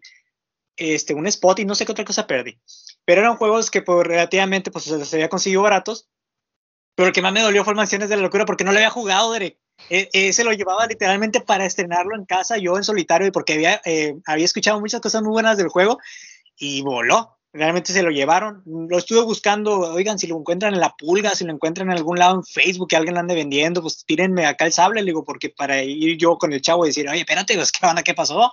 Porque eso es, normalmente los juegos venían marcados este, como al comprarlos en pacas americanas y nuestros amigos que de, solo podcast en español que nos escuchan en otros, países, pacas americanas quiere decir una bolsa que trae muchas cosas, pero la bolsa puede traer los productos maleados. En este caso, los juegos traían unas etiquetas ahí feas que tengo que tenía que retirar este obviamente traía mucha pegatina pero bueno eran juegos usados pero estaban completos y los había obtenido a un buen precio entonces me lo robaron no lo pude jugar y pues así está la historia, Así que abres una, así como dices tú, y es la frase que me encanta, tocas fibras muy sensibles ahí con, ese juego, ¿eh? Pero pues déjame decirte que yo no estoy nada en contra de que los juegos utilicen las aplicaciones. De hecho, a mí me gusta. Eh, ahí tengo juegos, por ejemplo, el que me tocó jugar, que tiene ese tipo de mecánica que, que aparentemente la aplicación, el juego depende de la aplicación, es Señor de los Anillos, Aventuras por la Tierra Media, que es un juego que me está encantando, Derek. Estoy llevando la campaña y me está encantando. Y pues realmente es inmersivo porque hay mucha historia, la ambientación, la música, se van liberando, se van desbloqueando los mapas, pero obviamente necesitas las cartas del juego para, para, interactuar. Entonces, es un juego que realmente sí, sí, sí, sí me encanta que, que tenga ese, ese tipo de agregados. No he jugado Mansiones de la Locura, desafortunadamente no puedo, opinar, de él. En un futuro, Derek, tal vez en un futuro, a lo mejor tú serás ahí partícipe de eso por allá. ya verás que sí. ya, lo, ya lo estoy, ya lo estoy orquestando, ya lo estoy pensando. Fíjate, pero qué, qué cosas, ¿no? O sea, y, yo creo que va a ser muy raro, digo, te robaron otras cosas, pero eh, lamentablemente estos, estos, estos ladrones, ¿no? Que no hay otra palabra, estas, estos eh, ¿cómo les podríamos llamar? Villanos, ¿no? En la vida real. Eh, eh, muy seguramente, si no tienen idea de lo que se robaron, tampoco tienen idea ni de cómo jugarse. Y cabe la otra posibilidad que haya probablemente, ojalá y no, ojalá y no, haya sido alguien de, esa quedada, ¿no? Digo ojalá y no porque si algo caracteriza, lo he dicho una y mil veces en inglés y en español, si algo caracteriza nuestro hobby es, es que está conformado, creo yo, y, estoy muy seguro que así es, de, de, gente buena, gente buena estamos en el, en, el, en el hobby, gente positiva, gente que queremos compartir, que queremos tener aventuras en solitario también. Y, y pues bueno, no, qué lástima, pero me, sorprende mucho la, historia, pero ya, yo sé que tendremos la oportunidad. Mira, lo voy a poner en el bucket list también, mi querido Nar de que vamos a jugar tú y yo, así como tenemos una partida de side pendiente, eh, Mansiones de la Locura, segunda edición o Mansions of Madness, second edition, va a ser también en el bucket list de, de, los planes, ¿no? Así que, pues bueno, ¿a qué, qué, qué, qué historia, Nar? ¿Qué historia, no? ya, tenemos muchas, de ah, ah, habrá, habrá, habrá, que hacer el podcast, las historias de... Oye, este, déjame, déjame empezar a, reseñar. Bueno, antes de brincar mío, ¿cómo ves, Alice? ¿Cómo ves la historia de, de, Nart? ¿Cuál es tu, tu, opinión? Ya que decías que te gustaban los juegos de crimen. A ver, aquí, está. No, pues sí se la jugaron bien. Sí, ¿verdad? yo también sospechaba, ah, pues es que si Narciso es figura pública y saben dónde juega, pues, pues probablemente puede pasar. Aunque sí, normalmente a mí sí me da cosa dejar cosas en, en los autos, así que sí saco todo. Sí. Y, mira, ahora más por la historia de Narciso, no. Ya, ya no, yo tampoco ya no voy a dejar ningún. Deja tú, eh, mi, mi, mi, dime.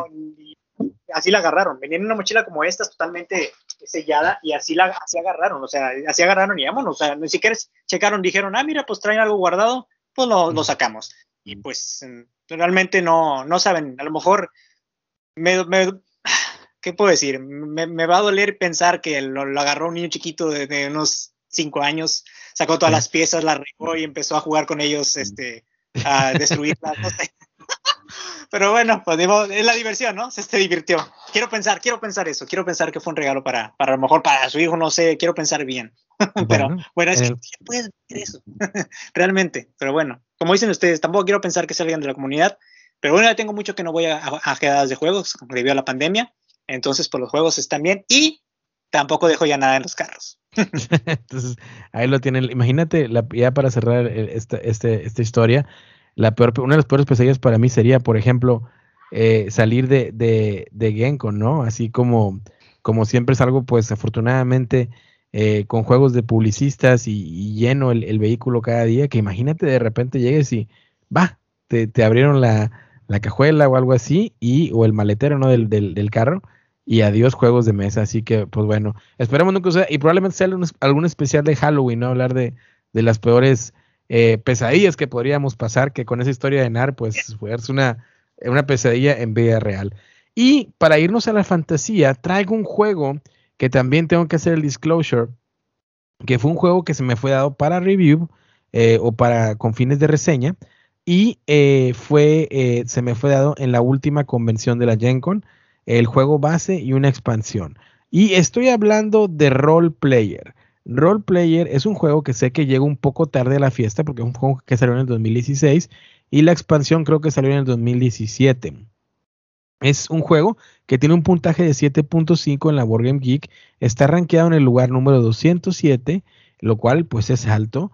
eh, es de 1 a 4 jugadores, pero lo, lo ha rankeado 16 mil personas. Y hago un énfasis en esto porque, como ya lo he mencionado antes, esto es muy importante cuando nos fijamos en la BGG porque si un juego tiene 8,7, 8,8, pero ha sido rankeado por 200 personas, pues ahí es donde aprenden las alarmas, ¿no?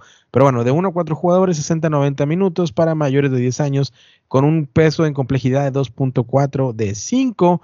El diseñador es Ket Mateshka, el artista es JJ Ariosa y Luis Francisco, y el publicista es Thunderwork Games, que son los mismos publicistas de eh, Cartographers y otro juego que déjame voltear aquí, déjame agarrar el micrófono para no perder la voz, que me encanta que lo tengo por aquí. ¿Cómo se llama? Es un worker placement también en el mismo universo de role player y eso, Lockup. Se llama Lockup. es el mismo publicista Thunderworks y acaba de sacar un juego no hace mucho eh, de, de Role Player Adventures, que es como más de, de, juego campaña. Pero bueno, vamos a hablar de este, del juego base de Role Player. Eh, ¿De qué va? Bueno, pues es más que nada estar tirando dados. Vamos a tener una loseta eh, grande, por así decirlo, donde va a conformar las siguientes categorías que pudieran ser obviamente las categorías que utilizaríamos en un juego RPG o en un juego de rol, que es pues el, strength, ¿no? Lo, vamos a mencionar en inglés, eh, que es el strength, la dexterity, el dexterity o dexteridad, constitution, eh, la inteligencia, eh, wisdom o sabiduría o y, eh, carisma, ¿no? Van a ser las, las, las, partes o lo, que va a conformar pues a un, a un jugador, a un personaje en un juego de, de, de rol, ¿no? Y pues lleva muy bien la temática este, de, de, este, de esta situación el juego. ¿De qué va el juego? Pues simplemente en tus turnos vas a, va a haber un mercado de cartas y de dados de diferentes colores, los cuales pues tú los vas a ir tomando y los vas a ir colocando eh, ya sea en una columna o en una fila en, en tu loseta de, de, pues de personaje, ¿no?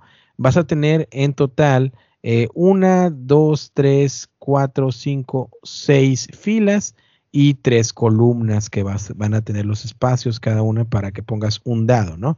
Y lo que vas a tratar de hacer es pues llenar esas habilidades que ya mencioné, pero que correlacionen con otras cartas que vas a tener ahí que te van a marcar puntaje. Por ejemplo, vas a tener una carta al principio del juego que te va a decir de strength o de fuerza, necesitas tener eh, de 16 a 17 para poder obtener 3 puntos de victoria o 3 estrellas. De dexteridad, 15 eh, exactamente de constitución de 13 a 14 y así sucesivamente, ¿no? En cada una de ellas. Y luego también vas a tener otra carta de personaje o de, o historia del personaje, en la cual pues simplemente te va a contar un poquito de narrativa de dónde viene tu personaje, pero te va a mostrar una planilla de la loseta que estás tratando de conformar, en la cual te va a indicar en qué lugares debe haber ciertos dados de cierto color para que puedas puntuar ahí también. También vas a tener otra loseta que es de la clase, creo que es de que eres, Em, ya sea paladín, em, escudero, dragón, lo que seas, eh, para que también puedas marcar puntos que va a tener un cubito que se va a estar moviendo de un lado a otro, depende ciertas cartas que tú tengas y que vas comprando en el mercado. Porque en el juego, aparte de acomodar los dados que va a haber en el mercado, también vas a poder comprar cartas, que esas cartas pues te van a dar más puntos en el juego base y te van a dejar hacer ciertas cosas como armadura, eh, eh, armas, ahora sí que habilidades espontáneas o momentáneas y así, ¿no? A grandes modos es como se juega role player. Eh, los, los, dados se van a estar sacando de una bolsa de dados en las cuales pues de manera aleatoria se van a sacar y se van a estar tirando y van, los números van a ir cambiando y entre los jugadores se van a ir compitiendo para obtener el dado que cada quien necesite, ¿no? También cuando coloques un dado, por lo regular vas a iniciar una habilidad, depende de donde lo estés colocando. Por ejemplo, si lo pones y pones un dado en, una zona de donde está la fuerza o el strength, ese te va a permitir que cualquier otro dado en la loseta lo puedas cambiar de cara. Es decir, si tienes un dado que sea un 1, lo puedes voltear a 6. Y así es como vas a ir manejando este puzzle, ¿no? O este rompecabezas de dados para tratar de dar con el puntaje que necesitas para cada eh, sección de, de, tu juego, de tu personaje de rol y también para poder acomodarlos en los colores para que correspondan para puntuar lo más que se pueda con la carta que te va a pedir que, hagas eso, ¿no? Básicamente es así como va el juego base. Ahora bien, ¿qué es lo que hace la expansión? Que en mi opinión lleva el juego a otro nivel y es algo súper necesario. Bueno, pues la expansión te va a permitir que ese personaje que tú estás creando, pues lo pongas en acción y puedas entonces sí estar peleando contra ciertos minions para que te puedan dar experiencia contra ciertos monstruos que van a estar ahí en el, en el lore, ¿no? O en el, o en el, o en, el mundo de role player para que puedas obtener más puntos. Y también al final del juego vas a poder eh, tratar de derrotar a un jefe o un villano que puede ser un demonio, puede ser un dragón, puede ser un vampiro, no lo sé, qué sé yo, dentro del lore de role player, ¿no? Creo que la expansión, eh, vuelvo a repetirlo, es algo necesario para el juego, algo que necesita tener. No concibo el juego sin la expansión. Yo tuve la oportunidad allá en el 2016 de jugar el juego base y recuerdo que no me gustó para nada en aquel entonces. Cabe mencionar que, eh, y lo he platicado en algunos episodios, y me interesaría mucho hacer un episodio también de la maduración de un jugón, ¿no? De cómo vas cambiando tu forma de percibir y de ver los juegos de mesa, de cómo evolucionas y a lo mejor juegos que antes no te gustaban los sabes apreciar y ahora te gustan, porque a lo mejor antes como yo, eh, que me ocurría, yo estaba más cerrado a otro tipo de cosas en cuestiones de que quería que todo fuera inmersivo y que todo fuera muy drástico y que todo me enganchara y, a veces es bueno pues hacerte un poco, darte un espacio, relajarte y apreciar otros juegos de mesa. Eh, en el caso de Role Player, en aquel entonces me pasó lo mismo. Yo decía, bueno, esto es un, esto es un puzzle, esto es un rompecabezas eh, de dados, es un acertijo de dados, eh, y a mí me prometías con la caja y con el tema de role player, pues de una aventura de fantasía, de RPG, eh, me prometías otra cosa y no esto de estar formando mi personaje. Y para yo decía, ¿para qué? ¿Para qué estoy formando el personaje? ¿Con qué objetivos? Si el personaje se forma, puntuaciones y se acabó. Bueno, pues con la expansión, ahora ese personaje y durante los turnos de mercado tú puedes optar por ir a, a, a vuelvo a repetir, a derrotar ciertos villanos que te van a dar experiencia, que luego esa experiencia puedes utilizarla al final, cuando llegues con el jefe principal, para poder contratar más mercenarios, que los mercenarios son los dados de combate que vas a estar utilizando también cuando estés derrotando a esos minions, esos villanos pequeños, ¿no? Eh, entonces, ya la expansión en sí pone esa, esa incertidumbre o esa decisión o esa tensión hasta cierto modo, que no la tiene, pero vamos a ponerlo así, de tú que tengas que elegir, bueno, o compro una carta del mercado que quiero, ya sea una armadura o esto o el otro, o mejor voy ataco al, al, al, villano, al minion, para que me empiece a dar experiencia para irme preparando para el jefe final. Porque el jefe final también va a tener tres cartas, una de locación eh, y las otras dos no recuerdo cómo se llaman, pero va a tener tres cartas que si tú logras destruir a un minion eh, en cierto puntaje, ese minion como recompensa te va a dejar que veas esa carta de locación o esa carta en particular del, malo y esa carta te puede dar más pistas de qué habilidades obtener para que puedas obtener un mayor puntaje a la hora de destruirlo. Porque ya después de que logres poder eh, avanzar, de que logres llenar toda tu tableta o toda tu loseta con todas las facciones de, ahora sí que de, tu personaje, ¿no? Eh, ya cuando termines todo eso, entonces sí vas a ir a pelear con el jefe final. Y el jefe final va a tener un, punto de, vida, ¿no? Vamos a decir 14. Entonces tú vas a, juntar todos los dados de combate que puedas juntar de acuerdo a tu personaje, más aparte vas a gastar la experiencia que hayas obtenido por destruir a los villanos pequeños para también contratar más mercenarios o dados de combate. Y al final vas a dar una tirada de dados para ver si lo logras derrotar. También cabe recalcar que no solamente necesitas, por ejemplo, en este caso 14, vamos a poner de punto de vida, un resultado de 14 más para destruirlo, sino que el, jefe final va a tener, por decirlo, de si logras darme 14 tiros, te voy a dar 6 puntos de victoria. Si logras darme 16, te voy a dar 20 puntos de victoria. Y así sucesivamente, entre más, entre más eh, puntos de daño le hagas, mayor puntaje de puntos de victoria. Entonces, esa, esa mecánica creo que transforma al juego y lo lleva al siguiente nivel en el aspecto de que creo que es una expansión necesaria siento que el juego sin la expansión no estaba completo. Era como si me hubieran entregado un prototipo y aquí está como más o menos de cómo inicia, pero me lo dejas a la mitad, en el cliffhanger, ¿no? ¿Y ahora qué? No, pues se acabó. Ok, muy bien. Y ahora con la expansión es de que, ok, ahora sí todo el trabajo que hiciste aquí, va a haber más opciones para que te van a llevar a lo mismo, pero aparte vas a poder eh, eh, tener un objetivo que es destruir a ese monstruo, ¿no? entonces, en, en, competitivo más o menos tiene esa mecánica. La única diferencia en solitario es que va a haber unos dados que te van a estar quitando cartas del mercado y que al final, si tú no logras, ahora sí que matar al villano final, pues pierdes la partida. Eh, ya cuando termines el juego en solitario, eh, va simplemente a, clasificarte de acuerdo a tu puntaje en qué eres, ¿no? Pues eres un, ahora sí que un, solo un pueblerino, o eres un guerrero, o eres, qué sé yo, estoy haciendo categoría, inventando categorías, ¿no? Eh, pero de eso, se, de eso se trata, puntos de victoria, que es yo creo la parte que menos me gusta del juego, porque en sí es muy, en juego solitario, es muy casi imposible perder. Eh, no tiene el, el, el, ahora sí que el AI o el, o el oponente, eh, la autometa ¿no? del juego no, no te exige mucho y, y, pues más que nada es como un entrenamiento, ¿no? Para ver qué tanto puntaje haces. Es un juego bueno, creo que se juega mejor en competitivo que en solitario, pero sí creo que la expansión es necesaria. Si yo ranqueo el juego base solamente, probablemente le daría un 2 si ranqueo el juego con la expansión de monstruos y villanos, creo que se llama, en conjunto, creo que el juego sube a un sólido 3.7 más o menos en competitivo. Solitario, lo recomiendo, pero con la precaución de que pues va a ser un entrenamiento y a fin de cuentas de vencer, de beat your own score, ¿no? De vencer tu propio puntaje lo cual a mí en lo particular pues no es algo que, me llene mucho como jugador en solitario. Así que ahí está mi reseña de role player. Eh, muchachos, Alice, eh, Nar, ¿han tenido la oportunidad de, jugarlo? ¿Lo han visto por ahí en fotos, en videos? Alice, a ver tú, ¿cómo ves?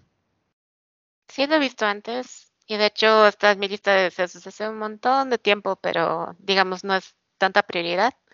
Mucha gente suele compararlo de algún modo con Sagrada, pero pues es diferente. O sea, sí tienes que acomodar dados, pero es más complejo este. Y se ve muy divertido. Y sí me gustaba la premisa esa de crear un personaje de rol, pero más con la expansión, como dices, que ahora usas ese personaje para derrotar enemigos. Me gusta mucho la idea, me gustaría probarlo alguna vez. Y pues, Narciso, ¿tú qué piensas de él? Estoy ahorita, bueno, estoy viendo imágenes, aquí las tengo, estoy viendo imágenes con otro celular, este, y que, estoy pensando del juego, a lo que acaba de decir Derek, que básicamente es hacer tu monstruo, bueno, tu personaje de Dungeons and Dragons, como máster de, quinta edición, que te puedo, tengo experiencia en ello, es crear tu personaje. Ahí hay unas cartas que le agregas hasta un tipo de, estilo. Ahí veo que hay como que el personaje es como algo docente narcisista, egoísta, eh, le puedes agregar con las cartas algo así. Eh, me encanta, el, eh, vuelvo a repetir, visualmente está muy bonito. visualmente, a lo que veo es visualmente está muy hermoso y como dices tú, no le hayas el sentido, incluso trae hasta unas hojas, ¿no? Ahí, no, no, juegas totalmente con el, con el tablero, con los dados, pero trae unas hojas ahí. El juego, el juego base, el juego base. imagino de que tienes hasta los playmats y todo, ¿no? Ahí. Sí, sí, la verdad, la verdad, este eh, Kid, eh, que es el, diseñador y es el publicista de Thunderbolt Games, eh, hay, buena comunicación con él y nos vemos en las convenciones y eso, y pues me hizo el favor de, darme varias cosas de su producto, ¿no? De hecho, unas, unas hologramas, unas promos, unos hologramas de los villanos, los cuales están muy bien. De hecho, por ahí en el Instagram, si nos siguen en Solo VG Podcast, eh, por ahí subí un videíto, ¿no? Uno, que se llama Boomerang, ¿no? Que le llaman. Yo todavía sigo muy ajeno a eso, pero por ahí mi esposa me estaba diciendo un boomerang, ¿no? De, cómo se ve el holograma. Pero eh, el componentes está muy bien y todo. Es simplemente que creo que definitivamente se tiene que jugar en competitivo. Eso sí está de entrada. Pero em, el hecho de que necesites la expansión para complementarlo yo creo que le afecta. Que ojo, 3.5 no es un mal puntaje, eh, pero eh, pues ahí está, ¿no? Tampoco es el santo grial, ¿no? De, de, los puzzles, ¿no? De juegos de mesa. Yo también tuve la oportunidad de jugar el Sagrada hace ya, mm, yo creo, unos dos, tres años.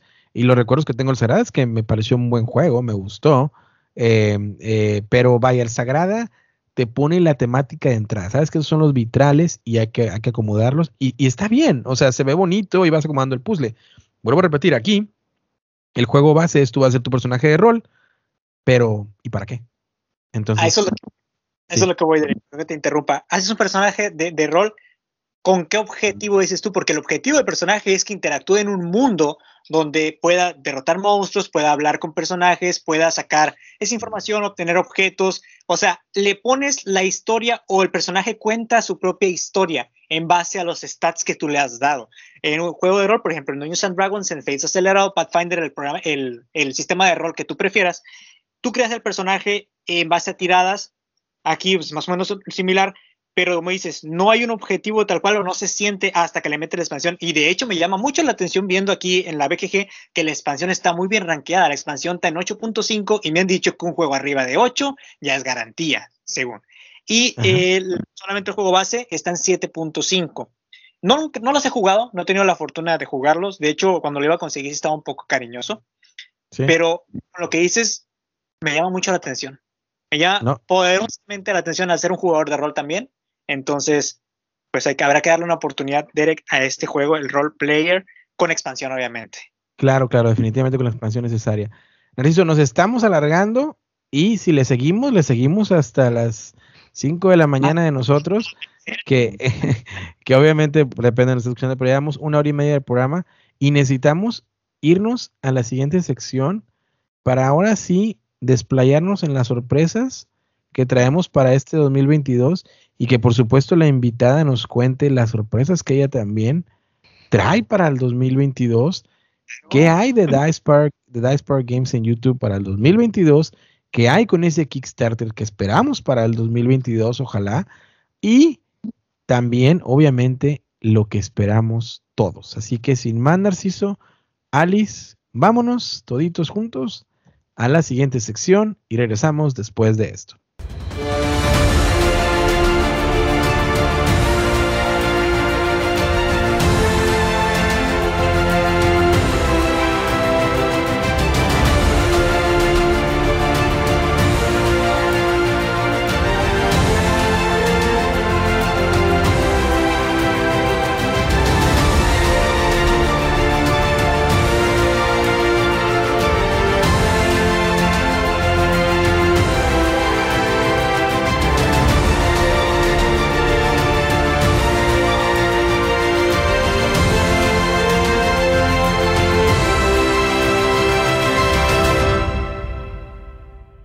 Bueno, amigos de Solo PG Podcast en español, vamos a entrar de lleno al tema. El tema, el cual, pues, es muy interesante, déjenme decirles, porque son lo que esperamos, juegos que esperamos, eh, las promesas lúdicas, ¿no? De este 2022, nuestros deseos de, juegos que van a llegar, o a lo mejor que ya están en la puerta de nuestra casa y nosotros estamos aquí hablando ¿eh? y están, nos está esperando el, repartidor ahí abajo, ¡eh, aquí está tu juego!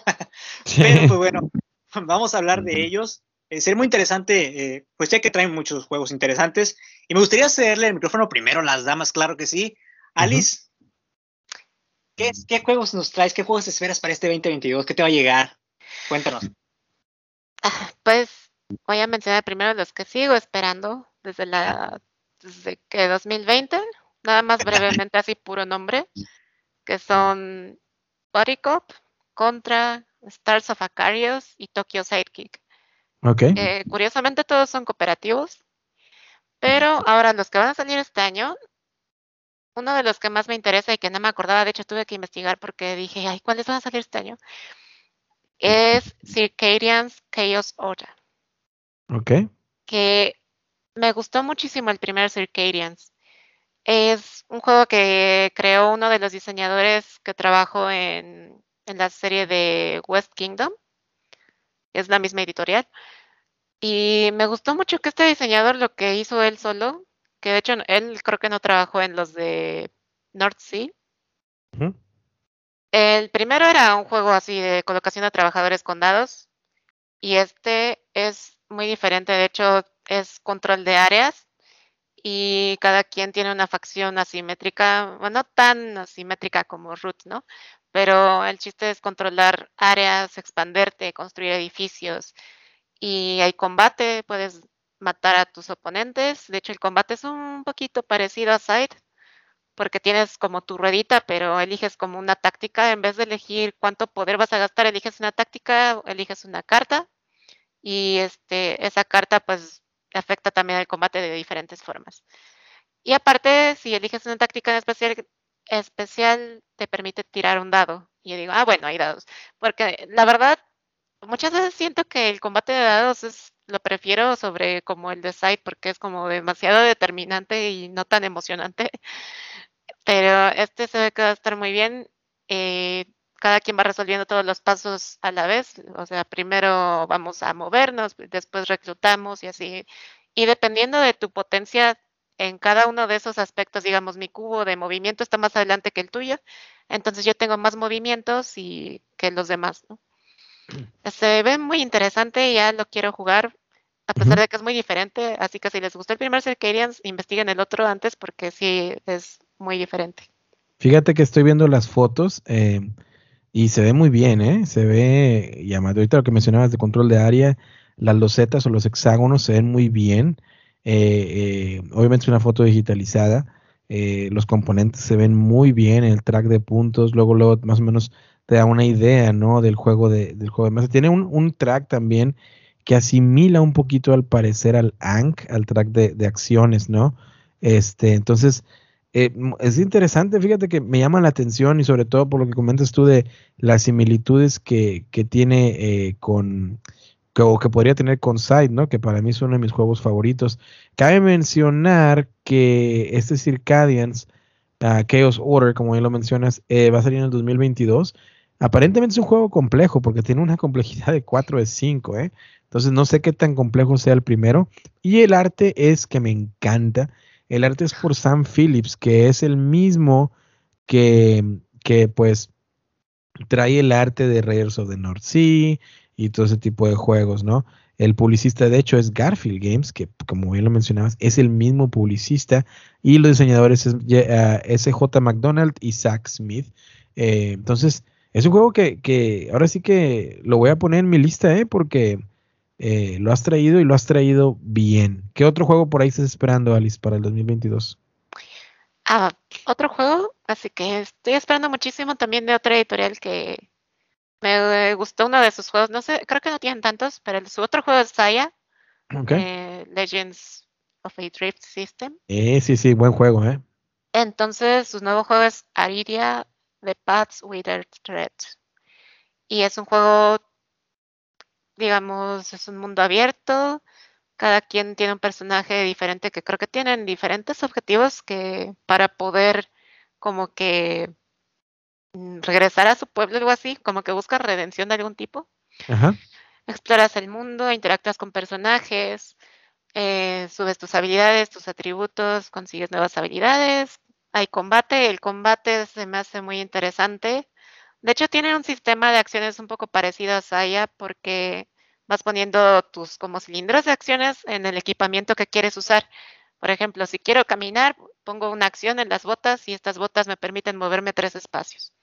Si quiero atacar, pongo este, un cilindro en el arma y el arma tiene diferentes patrones de daño. Y eso me interesa muchísimo porque es una idea que he pensado que digo, esto no lo he visto y quisiera hacerlo, pues ya lo hicieron, ¿no? y es parecido también a Sleeping Gods, que hace el daño en un patrón, digamos, eh, una rata que tiene abajo como tres circulitos y si le pegas los tres circulitos por abajo, digamos, ya no se puede mover porque le cortaste las patas o algo así, ¿no? sí. Y eso, eso me llama muchísimo la atención y aparte, bueno, esto de explorar el mundo. Yo no tengo un juego así. Sleeping Gods también es así.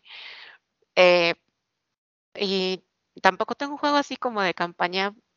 Así que está bien porque si tuviera otros, tal vez no lo tendría tan alto. Porque estos juegos normalmente es muy difícil terminarlos. Pero este se me hace muy emocionante y más como dije porque hicieron Saya, uno de mis juegos favoritos. Y pues sí, lo estoy esperando muchísimo. Espero que llegue a México porque ahorita en su campaña de financiación no tienen envíos a México, a Latinoamérica. Así que ahí está. Bueno, fíjate que lo estoy viendo. Este, si ¿tienes algún, algún comentario? Por favor, hazlo, ¿eh? Lo estoy viendo y eh, eh, se ve muy bien. Es otro que probablemente voy a agregar a la lista. Eh, hay que decirse, es caro, es un juego caro. Ahorita está, está el Pledge Manager, ahorita 11 de enero, abierto en GameFound. Este, y eh, está, las miniaturas te vienen pintadas completamente, ¿ok? Ese es un, plus muy, muy grande. Eh, el juego se ve muy bien en mesa. los componentes ven muy bien. Saya es un gran juego. Yo no lo tengo, pero lo he jugado con unos amigos y está muy bien. Eh, de uno a cuatro jugadores de más de 40 horas te aseguran de campaña. Ya no necesitamos más campañas en lo particular, yo creo. Pero, pero bueno, em, eh, cooperativo, como dije, las miniaturas pintadas y el valor que tiene ahorita los pledge, ¿no? Que puedes hacer. El juego base te cuesta 165 dólares. El juego base con una expansión 190. El juego base con otra expansión 200. Y si quieres entrarle pues al, all-in, ¿no? Son 225 dólares americanos que vendrían siendo cerca de que más o menos 5 mil pesos. Este, eh, pero mexicanos, pero bueno, y ahí también te, tienen el, el, el, CIA también para que lo agregues, ¿no? Y su, en versión en, en, Kickstarter y sus expansiones exclusivas. Así que, eh, pues ahí lo tienen. Otro que también voy a agregar a la lista, el Aridia quién sabe, a lo mejor lo termino, lo termino vaqueando, pero, pero, pero se ve muy bien. Narciso, ¿has visto ese, la Aridia o no? La Aridia, lo estoy buscando, pero se me trabó un poquito la tablet. Ahí va, ahí va, mira, vamos a, vamos a leerlo para nuestros amigos que nos escuchan. Aridia es A-R-Y-D y latina A.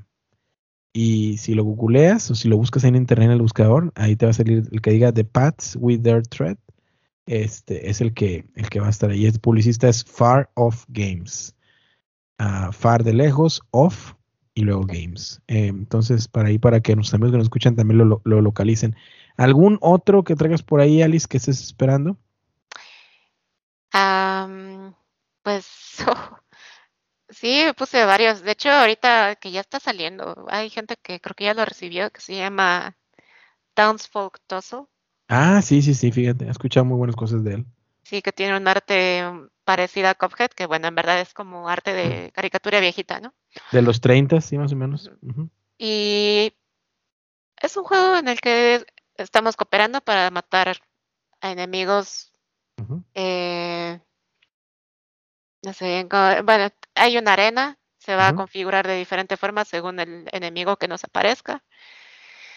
Y pues es más sencillo, con respecto a los dos anteriores, pero se ve divertido. Se ve, me gusta que puedas conseguir, puedas cumplir objetivos que te van a dar habilidades durante toda esta ronda de combate. Y que al final tengas que matar a un super jefe también. Se ve divertido, no sé. Tal vez no hay mucho, no tengo tanto que decir porque es mucho más, es una fórmula mucho más vista, pero se ve muy, muy bien. De hecho, hay quienes dicen que se asemeja un poco a, este Kingdom Dead Monster, pero sí, verdad, pero yo no, yo no, yo no creo estas. No, yo tampoco, porque es demasiado simplificado. Sí, sí, sí. Uh, pero, ¿qué decía Narciso? ¿El juego trae miniaturas? Sí, ¿verdad? Sí, sí, sí, sí. sí. ¿Y ¿Cuál? ¿Cuál de los dos? ¿El Townsfolk Toso? Sí, sí. Sí, no, de hecho, este tiene muy buenas reseñas, ya está, ya está entregándose a los backers. Eh, yo lo, lo, tengo que confesar, yo lo tenía en mi lista, pero, pero no lo terminé vaqueando, pero sé que probablemente va a llegar a tiendas, así que hay que estar al, pendiente con eso, el Townsfolk uh, Tussle. Eh, simplemente me entraba en caricaturas antiguas, como lo mencionabas, Alice, por ahí de los 30 eh, y pues ese mismo arte que se asimila a Cuphead, ¿no? Y, y, pues más que nada estarte moviendo por la arena, interactuar con algunos terrenos por ahí y em, al, último pues darte de, darte de, de, matorrazos, ¿no? Con el, con el, con el villano que, que, está en juego. Entre estos dos, yo creo que me tiro más por Aridia, ¿eh? Nada más también porque me va a ahorrar la pintada de minis. Pero eh, eh, los dos se ven muy bien, ¿eh? Y habrá que esperar para Townsfolk. Veo que Narciso sí está, este, pues muy emocionado con el Townsfolk Tussle, ¿no? Y, y como que le llama la atención esperando. Hay inversión sin miniaturas, ¿eh? si quieres ahorrar, pero no creo que quieras ahorrar en este caso. es que luego lo que pasa con las miniaturas es, es, la pintada, ¿no? Que yo no estoy a gusto si los veo así, los tengo que pintar. Entonces, pues eso me va a quitar más tiempo del juego. Narciso, adelante. Fíjate que el Tongues Folk Tussle, que es lo que acaban de hablar, que es un juego que realmente no lo tenía en vista. Ahorita que estoy, estoy viendo, estoy ahorita haciendo pues un poquito aquí de, pegándome internamente yo mismo de por qué no había visto esto antes. me encanta, me encanta, realmente es un arte muy parecido a ya va a hablar mi fan otra vez, mi fan interno. Es un juego que realmente necesito. Eh, con el simple arte, de como tú que juzgas el, el juego a lo mejor eh, por, por la portada, pues yo también soy muy visual. Que no debiera hacerlo, ¿eh? Que no debiera hacerlo.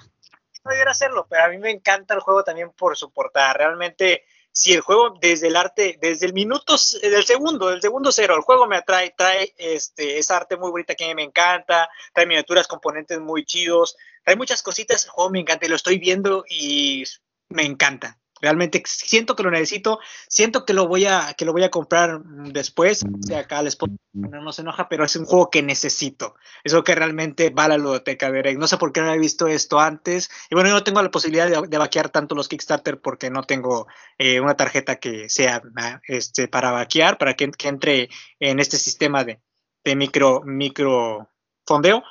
Pero realmente lo necesito, Derek. Realmente no sé por qué en el podcast siempre salen juegos que yo necesito. te, veo, angustiado y para quitarte la angustia, vamos a pasar contigo a que nos platiques qué, qué juego estás esperando tú para este 2022 que no sea eh, Town Folk Tosu. Para empezar, la única condición. Porque ya nos dijiste que ese, ese sí. Pero bueno, a ver, eh, síguenos platicando, Narciso. ¿Cuáles esperas para este año? Ese es un juego que acabo de descubrir ahorita con ustedes, pero eh, claramente para este año, ¿verdad? Pero de los juegos que realmente tengo muchas ganas de probar este año y de que van a llegar aquí a, la ludoteca, eh, son tres rapiditos. Eh, mi primer juego de Vital, La Cerda, es el juego de Kanban's Drive, la versión, la viejita, el Drives Edition. me gusta mucho este, esta onda de la fábrica, me gusta mucho esta onda de ensamblar los, los autos, de, de, jugar a la fábrica, ¿no? Y como nunca he tenido un juego de Vital la Cerda, pues este año quiero que se me haga realidad un juego así un poquito pesado, que tenga modo solitario y que pueda jugar de perdido. Este, tengo otro, otro compañero de juegos que sí le entra todo. Es el, es con el que juego este, Aventuras por la Tierra Media, Derek.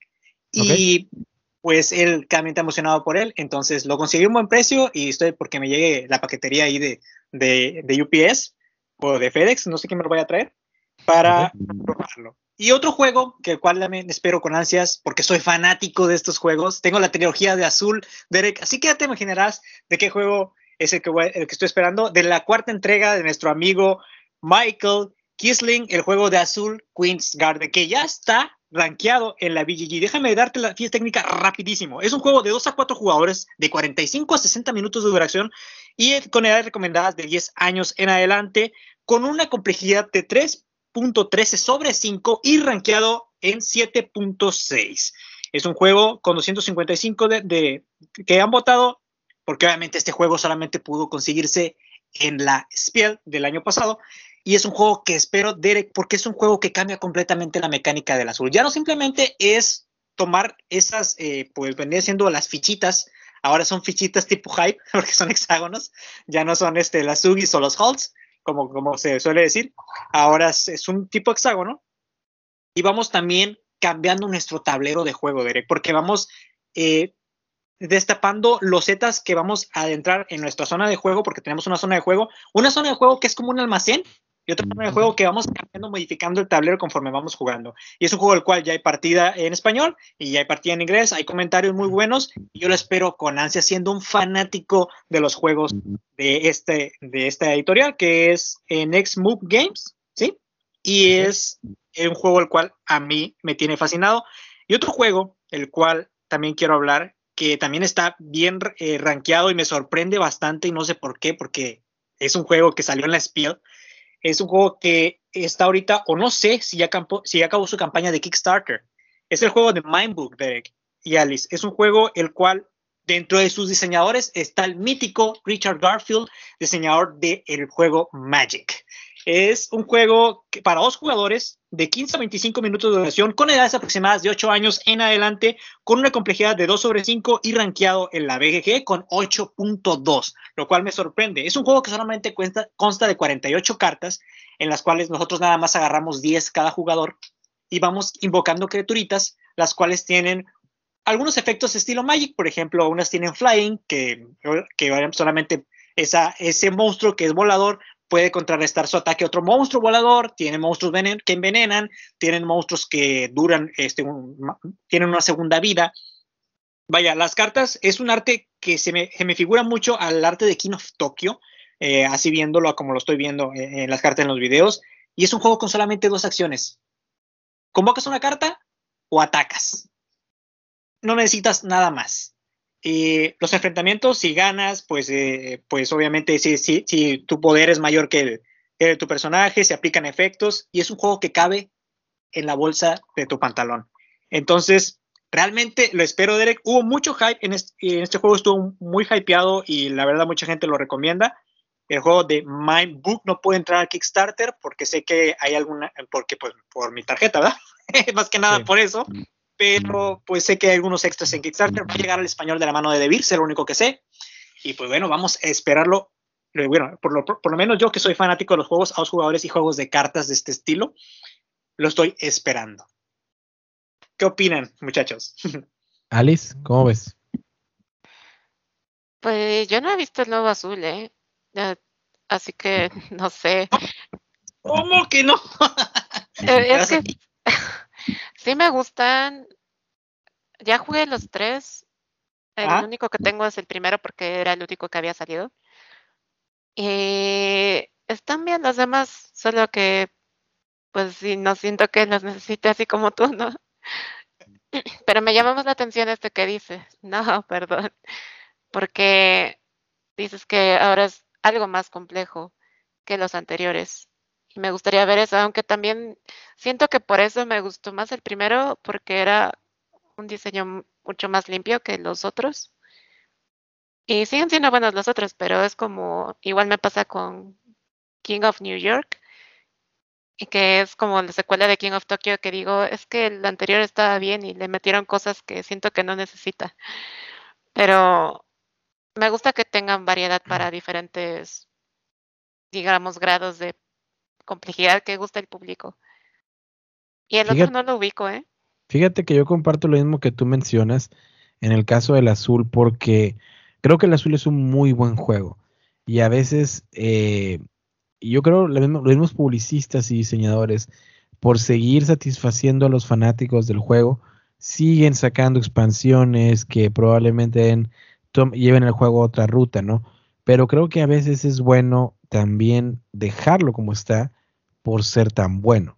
Eh, que es lo que creo yo del azul. No he jugado las expansiones y me puedo estar equivocando. Por ejemplo, que en el caso de King of Tokyo, ¿no? siendo un juego tan sencillo y tan clásico, eh, pues a veces querer seguir rebuscando eh, no, no siempre da los mejores resultados, ¿no? Pero bueno, habrá que esperar. Narciso lo veo emocionado, lo veo que esa es probablemente una de las promesas del año, así que habrá que esperar, Narciso, de, de, de esas, de esas eh, expansiones de azul, ¿no? Sobre todo la más reciente. El juego está preordenado, de hecho, en el mes de febrero marzo, va a lanzar para que llegue. las reseñas que hay son del juego en alemán, que obviamente pudo conseguirse también en la ESPN, entonces qué envidia, pero es un juego que sí espero. De hecho, ahorita, para mí, el mejor azul es el tercero, porque trae una complejidad más alta que los anterior el segundo y el primero. El primero es como que una probadita de lo que se trata. El segundo no me lo tanto. Para mí es un juego que no debería existir, pero lo tengo porque es coleccionismo. Y el tercero es un juego el cual sí me gusta porque añade una dinámica medio convera con los, eh, con los tokens de comodín, con las fichas comodines. Cada, cada turno el comodín de diferente color. Y me gusta mucho esa onda de armar como que las florecitas. Y este cambia primeramente ya no, ya, no agarramos fichas tal cual como, como en los azules, ya agarramos fichas por colores o por símbolos. Entonces, ya con eso, y las guardas aparte, tienes un almacén grande para guardar las fichas, entonces ya con eso, ya cambiaste el juego completamente. Entonces hay que esperar, hay que esperar que, qué tal esté el juego. Bueno, muy bien, pues eh, hay que esperar y, ya lo probaremos seguramente. Eh, yo los juegos que estoy esperando, eh, son varios que eh, aquí las campañas de Kickstarter y ojalá las podamos, podamos recibirlos este año. El primero es eh, el juego de He-Man, los maestros los héroes del universo, los campeones del universo, Masters of the Universe, Clash for Eternia. Este es un juego de Simon o Call Mini or Not y por supuesto está lleno de miniaturas.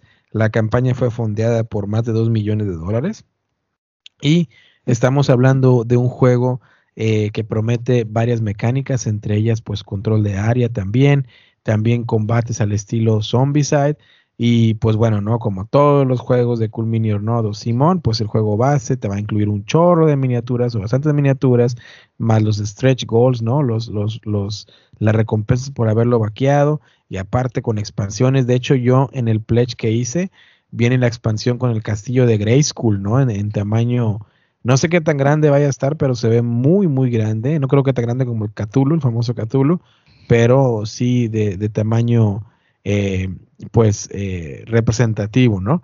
Y eh, también con muchas expansiones para terreno, con muchas expansiones de, más villanos y héroes. Este, así que es un Kickstarter que espero con mucha ansiedad. porque pues me gusta mucho la temática, primero que nada de He-Man, crecí viendo los dibujos animados de He-Man y luego los remakes que se acaban de hacer ahora para, para la, los servicios de streaming de Netflix.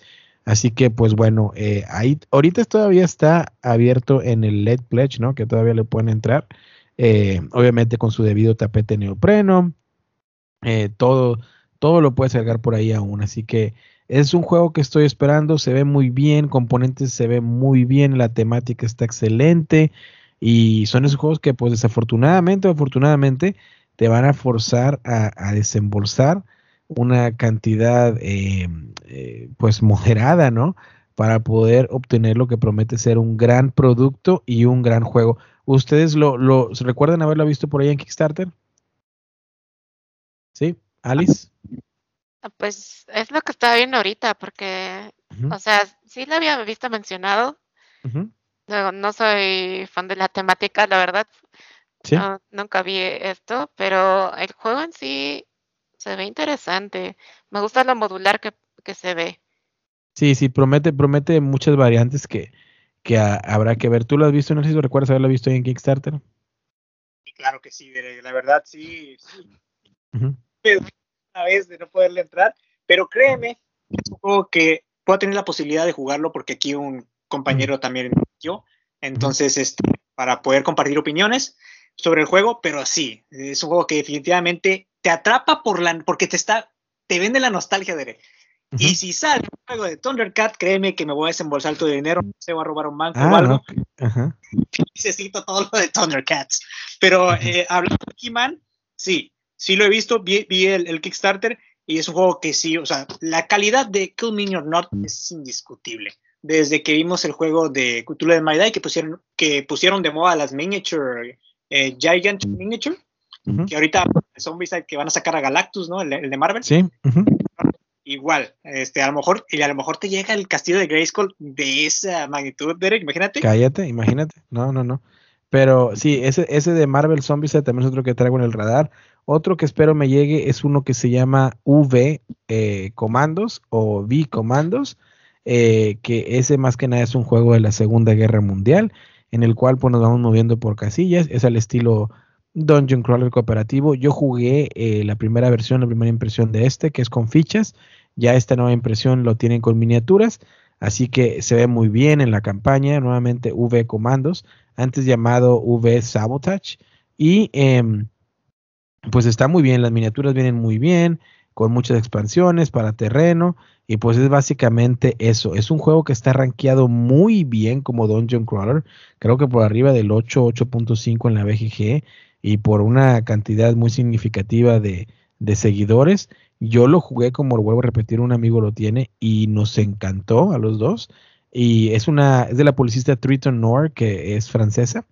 Y pues bueno, así que no pude dejar pasar de este Kickstarter, que ahora con miniaturas, con las reglas más pulidas y mejoradas y mejores historias, por supuesto, modo campaña, que no necesitamos más campañas, pero somos adictos, así que este modo campaña, viene muy bien, es otro que estoy esperando bastante.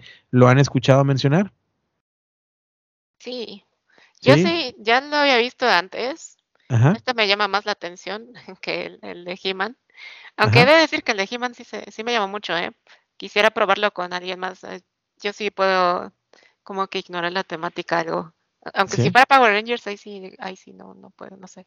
Pero bueno, este, este de Comandos me llama muchísimo la atención porque también es, o sea, es como de mazmorras, pero con soldados y puedes ser sigiloso y se ve muy interesante. Y lo malo es que casi no está como un poco complicado de conseguir, al menos en México. Es, es, es complicado incluso aquí en Estados Unidos, ¿eh? Porque eh, es caro el envío desde la policista que los tiene en Francia. Entonces, cuando salió este Kickstarter, por lo mismo yo le quise entrar porque a mi compañero sí le costó el doble estando aquí en Estados Unidos para que pudiera llegar, para que pudiera llegar desde Francia, la versión anterior. Que repetir, no tenía miniaturas, eran puras fichas y así, ¿no? Que funciona bien. Pero ya este que viene ya más pulido, con miniaturas, más inmersivo, por decirlo así, pues definitivamente me llamó la atención y, no, lo, no lo dudé ni un segundo, así que a vaquearlo, espero este año me llegue y pues ya llegando obviamente eh, les comentaré y compartiré en redes sociales qué tal estuvo, pero y por supuesto te haré, lo haré, eh, te haré conocer, ¿no, Alice, de, qué tal está y, todo ese rollo, pero es un juego que sí estoy esperando bastante.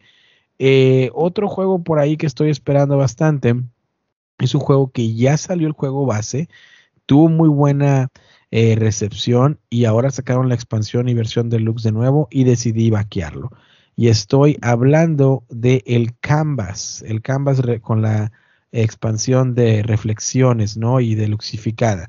Eh, es un juego que se ve muy bonito con, eh, ahora sí que cartas transparentes eh, como acrílicas y pues más, más que nada vas formando tú pues tu pintura, ¿no? En Canvas y un juego que se ve que es muy relajante, apareciera. no lo he jugado, pero los componentes se ven muy bien. He escuchado, no he escuchado más que cosas buenas. Eh, ustedes decían de la Dice Tower, ¿no? Le dieron su sello de la excelencia por ahí. Y, he escuchado cosas muy, muy, muy buenas sobre el juego. Así que decidí vaquearlo con la expansión y tengo el presentimiento que no me voy a arrepentir. Alice, como que te vi que tú sí, sí sabes qué juego es este, ¿no? Sí lo conoces el Canvas. ¿Has tenido la oportunidad de jugarlo? ¿Qué te parece? ¿Qué onda? Solo de lo que lo he visto, no lo he jugado, pero sí hay mucha gente decepcionada pero pues porque supongo que no investigaron porque muchos se quejan de, ay, es que está muy ligero. Es como de, pues, hubieras visto antes, ¿no? O sea, el, juego no debe ser malo, pero si no era lo que buscabas, fue porque, tuviste malas ideas. Sí, porque el juego realmente se ve que es un juego al estilo de complejidad, probablemente a lo mucho, incluso más sencillo que el primer azul. O sea, un juego muy, muy sencillo, eh, eh, algo, yo lo comparo a lo mejor un poco incluso la complejidad, no, más baja que Cálico probablemente. Este, entonces, es un juego sencillo eh, que vas, yo creo que es un hand management, ¿no? Este, y vas por ahí bajando esas cartas para, para formar el, canvas. Narciso, ¿lo estás viendo? ¿Lo has visto? ¿Has escuchado de este? ¿Qué onda? He escuchado del juego, fíjate que es un juego que disfrutas mucho, sobre todo si te apasiona el arte. tengo un amigo que lo compró eh, el juego, porque no sé si va a eh, lo que está saliendo es una reedición del juego. bueno, él, tiene el juego, lo jugó y me dice que es un juego que le encantó. Obviamente él es un este, analista de arte, él es un analítico, le encanta todo lo pintura, escultura, todo lo que se refiere al arte. Y es un juego que disfrutó, sí. En definitiva, dice que es muy sencillo el juego, pero que si realmente te, te, te adentras y obviamente admiras el juego de una manera artística, como si fueras tal cual un pintor, este, el juego te va, te va a gustar. Pero si dices tú, no esperes una complejidad alta, no esperes un juego eh, acá este, muy difícil de, de, jugar, de, de, un, de un setup de una hora, dos horas, una explicación de dos horas. No, no, no. Es un, es un juego totalmente muy sencillo. Y pues bueno, a, lo, a, lo, que van ustedes de que, que no esperen tanto con el juego es por lo mismo, de que si yo siento que es un juego que si eres un artista lo vas a disfrutar. O sea, si te dedicas a esto, si te encanta la pintura o, solamente por hobby, si te gusta esto, te va a fascinar. Veo que el juego trae tapete de nopreno, veo que el juego este, cae enfundado, trae ahí sus, sus, tokens, trae unos tokens como tipo este paleta de, de colores, totalmente tematizado el juego. Eso me encanta. Sí, no, se, se ve muy bien, ¿eh? Y también otros dos juegos que traigo que los voy a juntar un poquito. Uno llega este año y el otro, el Kickstarter, es en marzo. Y ese Kickstarter probablemente sí eh, me vaya a gastar algo muy significativo. El primero que va a llegar es Batman The Dark Knight Returns, que está basado en el cómic de El Caballero de la Noche Regresa, que en este cómic, así brevemente, pues vemos a, Bruce Wayne, a Batman, ya regresar, pues ya como en, un, personaje alrededor de 50 años, ¿no? Ya retirado, 60 años de, ser Batman, pero este juego eh, fue diseñado para ah, eh, jugarse en solitario, pero durante la campaña le incluyeron un modo eh, competitivo de uno contra uno. Y el juego es un juego de control de área, en el cual pues estaremos llevando a los personajes del cómic, siguiendo la historia del cómic y pues estaremos jugando de manera solitaria o como les digo competitiva. entonces este yo lo vaqué el año pasado, lo vaqué en su versión deluxe obviamente. Todo lo que sea DC o Batman siempre trataré de estar ahí, aunque a veces hay que reconocerse que hay unos que son malitos o más que malitos. Los diseñadores son Daryl Andrews y Morgan Dottenville, así que es otro que estoy esperando con mucha ilusión eh, y ver qué tal está, ¿no? Los dados se ven muy, muy bien, están en forma de Batarangs, ¿no? Así como, como si fueran esos, esos eh, armas que, que lanza Batman. Eh, y también obviamente los dados de colores para jugar con los enemigos. No voy a spoilear la historia del cómic porque eh, pues hay mucho, ¿no? Lo recomiendo ver ya sea la serie, eh, las dos películas que hay animadas o el cómic, pero hay dados de diferentes colores de acuerdo a los villanos. No voy a mencionar los villanos de, de, la película o del cómic, pero también si decides jugar con standees, pues puedes usarlo con standees si no, si no quieres pintar miniaturas, pero las miniaturas están muy bien esculpidas para este juego. El juego base es el que te viene con los standees, el juego, la versión deluxe, pues ya tiene las miniaturas, ¿no? Y, y, todo con un sleeve para guardar las dos cajas juntas y todo muy bien, muy presentable con los personajes. De hecho, si te metes a la página de Kickstarter, todavía donde está ahí para que veas el juego, podrás ver ahí a los, a los personajes que van a venir, ¿no? Y te spoilerán un poquito de la historia, si es que, sea, que seas verla. También viene con vehículos, viene por ahí el batimóvil, eh, la batimotocicleta, eh, el, el, yo creo que sería batiplano en, español, ¿no? El batiavión, este, un caballo, porque no les quiero spoiler más, helicóptero. Entonces, viene, viene muy, muy completo, muy bien, así que tengo mucha ilusión con ese. Ese es Batman The Dark Knight Returns. Eh, si te vas a la página de Kickstarter, puedes preordenar la versión de tienda que es la que no trae las miniaturas. Y eh, Narciso, de este lo estabas viendo, Alice, también tú lo, vieron, recuerdan haber visto, haberlo visto en Kickstarter, han escuchado o nada. Mm, este sí que nada. Nada, no. y eh, sí me gusta Batman, no soy fan de los cómics de, en general. Sí. Lo que sé de todos estos superhéroes, que dirán que Batman no es uno, pero bueno, es de las películas. Pero me gusta Batman de lo que sé de él y me llama la atención este juego. Pero dices que es solo para un jugador, ¿no? De, y uno contra uno. Este, oh, así que ahí viene. Y el otro que quiero mencionar es un Kickstarter que va a salir este año en marzo, que ya ha salido anteriormente en la temporada 1 y la temporada 2. Y estoy hablando de el Batman Gotham City Chronicles de Monolith Board Games, que es unas cajotas enormes con todos los personajes, eh, ya teniendo un tono más oscuro, eh, basado más que nada en los, en los videojuegos, ¿no? De Arkham y todos esos, eh, que son excelentes también. Y pues vienen las cajotas, ¿no? Con todos los personajes, con la baticueva, con el batimóvil, con los edificios, con todo. La temporada 1 y la temporada 2, o sea, era grandísimo, grandísimo todo. Fue la última, creo que fue en el 2019.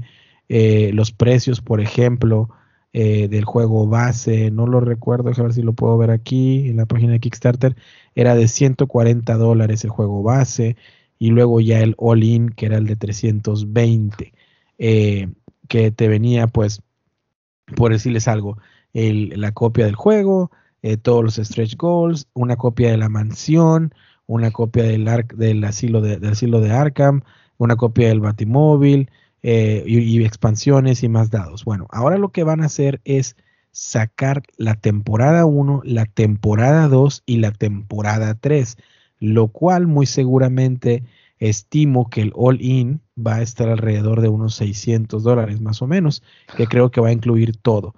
¿Qué es lo que hace diferente este, en esta ocasión a la campaña? Bueno, lo que hace diferente a la campaña es que ahora el juego Antes tenía la mecánica de que solamente se podía jugar uno contra todos, que es una mecánica de la cual a mí no me gusta. Yo prefiero o competitivo completamente o cooperativo. Pero la uno contra todos, pues no, no me llama la atención.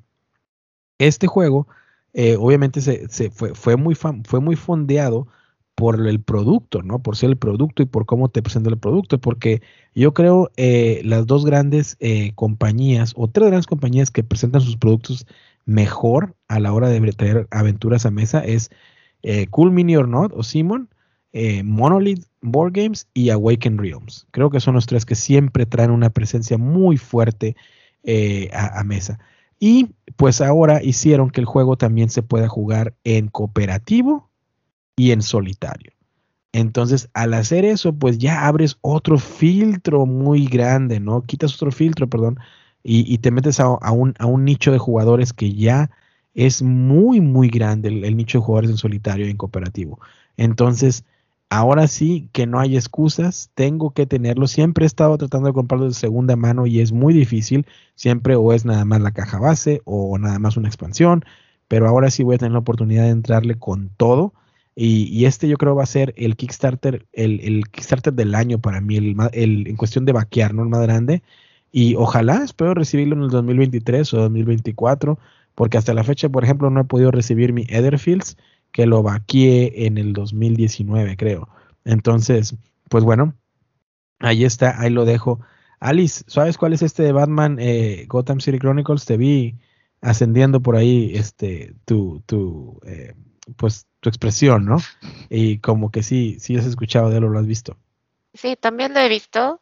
Ajá. Pero, o sea, siempre vi reseñas como que muy divididas. Sí. Y dices que era de uno contra todos antes, siempre, ¿no? Sí, siempre de uno contra todos, así es. Y creo que eso fue lo que me dijo, me hizo decir, no, eh, mejor no. Y además es un juego caro por las miniaturas que trae, pero con este modo nuevo que dices, Igual no lo compraría, pero me gustaría probarlo, la verdad. Claro que sí. Está carito. No, pues ya, y habrá alguna, alguna visita por allá a Puebla para probarlo. Este, y, estoy seguro que, la vas a pasar bien. Em, el otro que quiero mencionar, Narciso, antes de seguir, ¿lo, has visto este? El de Batman, Gotham City Chronicles. Eh, te estoy diciendo que es una, lo van a volver a sacar, ¿no? Sí, en marzo sale la campaña. Te va a doler en el corazón pero un amigo mío estaba vendiendo el Street Fighter, eh, también lo tenía, entonces lo, vendió, lo vendió all in, porque es, también es fanático de Batman, pero lo, vendió all in porque necesitaba dinero. Y sí, el juego está muy interesante. Como dices tú, esto, uno, contra todos, las miniaturas están muy detalladas, tiene, tienes como tu propio tablero eh, que lo vas desarrollando en, en, una, en una, como una tipo de ciudad que, que la vas armando por escenarios, pero es un juego que sí me llamó mucho la atención yo lo estaba viendo, realmente nomás lo, lo, estaba viendo como lo jugaban, porque el juego creo que es nada más para cuatro jugadores. Este, cuando, cuando, cuando, lo estaban jugando, o tal vez sí, de, de dos a cuatro, pero me pareció súper impresionante. la verdad, sí, te, te vas a llevar una sorpresita. bueno, no, pues a esperarlo. Y nada más quiero mencionar rápidamente que otro juego que salió en Kickstarter, que también estoy esperando que llegue y que le llegue a todos ustedes, los que lo vaquearon, es Thunder Rolls. Thunder Rolls es un juego de carreras de Richard Linus, creado por Zeroy Games, y cuando les llegue, van a ver la sorpresa que hicieron la mecánica de invitar a varios creadores de contenido a que, pues, si fuéramos patrocinadores de este juego en cuestión de los vehículos que son tipo NASCAR. Entonces, cuando te lleguen a ti el pedido, las miniaturas van a ser vehículos tipo de NASCAR, pero tú les puedes poner stickers que van a venir en el juego para que les pongas patrocinadores a los vehículos. Y uno de los stickers, pues va a ser solo VG Podcast. Eh, entonces, cuando te llegue por ahí, eh, ojalá si lo pudiste vaquear, eh, pues por ahí lo vas a poder decorar con el patrocinio, ¿no? De solo VG Podcast para cuando corras tus, tus carreras. Vuelvo a repetir, todavía lo puedes vaquear, creo. Es un juego de de eh, dice placement o colocación de dados para en carreras con vehículos NASCAR. Déjame eh, darte, darte la información correcta. Si te metes a la página de Kickstarter de Thunder Rolls, eh, Thunder es como la palabra trueno en inglés, Thunder Rolls, y te metes a, que al, late back o a, o vaquearlo todavía, creo que sí te va a permitir. la versión normal, cuando llegue a tiendas, va a ser de 90 dólares aquí te deja eh, obtenerlo todavía por 59 dólares. Así que si, si deseas, este, pues todavía lo puedes, lo puedes hacer, ¿no? Entonces, ahí está, está, está la propuesta para que tengas tu vehículo NASCAR y tu juego de carreras con pues el sticker de solo VG Podcast. Esta no te la sabía, Narciso, ¿eh? No te la esperabas. Qué bárbaro. Sí, sí, sí. Mi, carrito de solo Podcast. Sí, sí, sí, ya, ya va a estar por ahí. ¿Lo este lo, ¿Te acuerdas haberlo visto, Alice? El juego este de Thunderbolts de Richard Garfield. Sí. Ah, ah, mira, y es de Richard. Sí, sí, sí, sí. No, no sabía de él, pero qué bueno que hayan podido conseguir su propia calcomanía y todo. Se me hace muy chistoso que den esa opción. Se ve interesante. De hecho, ahorita quería ver cómo era comparado con, digamos, Rallyman. Sí. Porque también ya va a salir este año el, nuevo Rallyman Dirt. Sí. Que me llama la atención, pero no tanto como. este, se, este se ve bien, ¿eh? se ve divertido. El Rallyman está bien, pero este yo creo que, eh, la verdad, no lo he jugado, pero eh, por ser Richard Linus, pero dije Richard Garfield, Richard Linus, eh, ah. Eh, este, yo creo que sí fue gran error, ¿no? Garfield está hablando de el creador de Magic. Richard Linus promete, promete mucho, así que pues a esperar, a esperar y a ver a ver qué, qué tal llega. ¿Qué sigue para Dice Park Games en YouTube? Cuéntanos antes de despedir el programa. ¿Cuáles son los planes para, para el canal de YouTube? Ya sabemos de tu juego, que a seguir trabajando en él para ver si tienes el planteamiento de la campaña rumbo al final del año o a principios del próximo, depende cómo evolucione, pero ¿qué sigue para Dice Power Games? ¿Qué sigue para Alice? Eh, eh, eh, también que quiero que menciones tu apellido, fíjate, desde que iniciamos el programa decían el apellido nadie lo va a mencionar, ahorita lo mencionas tú. Y, ¿y qué sigue para ti, Alice? Cuéntanos. El, el apellido ese, bueno, lo saqué de Dark Souls, el Ulasil. Ok. Ahí como me encuentran en redes sociales, pero este, bueno, en verdad es Rodríguez, ¿no? No, no tuve el privilegio de Ulasil. Pero bueno, eh, en mi canal, pues, pues voy a seguir este, subiendo unboxings que, bueno, yo les llamo, ¿qué? Apertura y sinopsis. Que voy abriendo el juego y explico así a grandes rasgos cómo se juega y de qué tratan los juegos.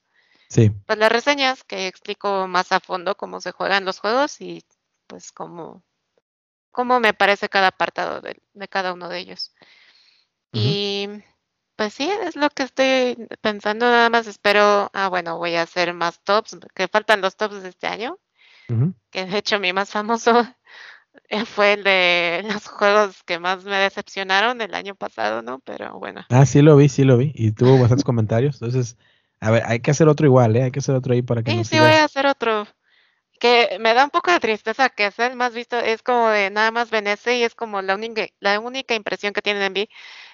Y yo saqué los otros antes, saqué los que me gustan, saqué los que me sorprendieron y yo quería, ah, bueno, ya saben como, como cuáles me gustan y ahora van a ver cuáles no, pues me decepcionaron, que tampoco quiere decir que sean malos juegos, sino que yo tenía expectativas altas y no las cumplieron. Y que alguien nuevo llegue y vea nada más ese video de mí es como de, ay, bueno, y tampoco es que me haya traído muchos suscriptores. ¿Qué pasa, Narciso? Pero ¿sabes por qué pasa eso? Porque no hay tanta gente que se dedique a hablar eh, concisamente de los juegos que no le gustaron y el por qué. De generar ese salseo en el board gaming. Entonces siempre es de estos juegos que me gustaron, estos juegos que para mí fueron el descubrimiento, estos juegos top, eh, los juegos que más he jugado, pero nunca las, las, decepciones. Creo que aparte del video que he visto de tus decepciones, creo que hay otros este, dos, este, bueno, creadores de contenido que hacen eso, pero pues estaría padre que, que, que, hicieras otro video también igual de, decepciones, porque no, no, no, es de que, ay, no me gustó esto porque no lo sentí, o sea, tú sí haces como que una reseña un poco más estructurada de por qué no, y está muy chido. Entonces, mira, te lo aplaudo. Gracias. Lo que a mí me sorprendió, Alice, fue que no pusieras Altar Quest en tus decepciones del año. Eso fue lo que me sorprendió más que nada porque ah, es, es, eh, eh, es, un juego tan terrible, Alice. Eh, y la verdad, y, vi tu video, fíjate, y lo que me sorprende, por ejemplo, yo también Street Masters me encanta. Brook City fue bajando un poquito la, la vara, ¿no? y espero ahorita el Kickstarter de ellos también este año, que es de los superhéroes, no recuerdo cómo se llama, de los diseñadores Brady y Adam Sadler. Hour que, of Need. Hour sí, of Need. Hour of Need.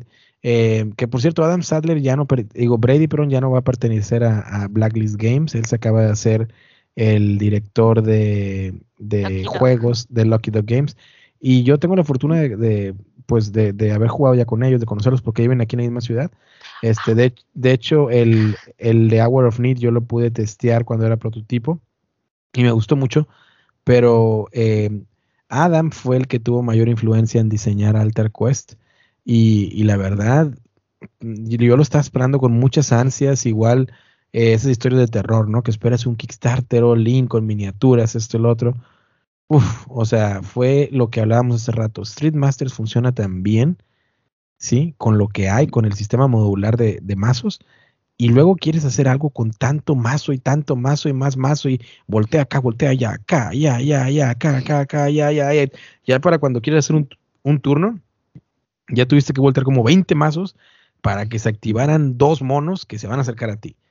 ¿Sí? Entonces, tan sencillo que hubiera sido, ok, ¿quieres hacer un juego de fantasía? Sigue la misma mecánica de Street Master, que el tablero, en, tamaño de tablero en todo está excelente, ¿sí? No ocupa tanta mesa, ¿sí? Si ocupa más mesas para deluxificarlo. Y, ok, agrega un mazo más si tú quieres, un mazo más para los armarios, para los muebles, para esto, para lo otro. Pero oye, en Alter Quest es mazo tras mazo, tras mazo, tras mazo. El cero es una pesadilla, el recogerlo es una pesadilla. Eh, eh, lo único bueno que tiene el juego es la producción, y la producción está muy bien. Pero fuera de eso, me sorprende que no lo hayas puesto en tus decepciones, ¿eh? Entonces, ¿qué opinas? Pues es que no, le, pues, no lo puse porque aparte creo que nada más lo había jugado una vez, o sea, no lo había jugado lo suficiente. Pero estoy parcialmente de acuerdo contigo. Me gustó ah, más mira. Masters. Okay. Y este, igual, como en los otros casos, ¿no? Siento que lo sobrecomplicaron más de lo necesario. Demasiados mazos, como dices. No necesitaba tanto, tanto. Y es un, eh, nada más lo puedes jugar de uno o dos jugadores igual, porque por tantos efectos que hay, lo mejor es de uno o ya máximo dos. Y aún así se siente que hay mucho entre turno. Pues igual, porque puedes hacer mucho en tu turno y el otro jugador te ve haciendo y pues no está tan mal porque también a veces puede participar el otro activando efectos pero después todos los enemigos y luego los mazos de los enemigos actúan, Son muchos, muchas cosas que resolver. Y es por eso que supongo que Hour of Need te gustó más, porque ahí cada jugador puede tomar acciones, digamos, yo tomo una acción, luego tú tomas tus acciones, yo, luego yo la mía, y puedes optimizar de acuerdo en eso, y los enemigos actúan mucho más rápido y fácil. Es correcto, sí. Y es por eso también que me gustó más Contra, porque es más sencillo las cartas son mucho más sencillas, las acciones de los enemigos más sencillas y puedes más o menos también actuar en los turnos de los demás. No es tanto como Hour of Need, pero se nota que aprendieron de sus errores, o al menos eso quiero creer. Y sus demás juegos también, los que vienen, que también estoy esperando mucho, que son de temáticas que la verdad a mí no me gustan, que son de Mega Man, Boruto y Street Fighter. Bueno, Mega Man eh, no fue diseñado por ellos, ¿ok? Ah, no, no, no.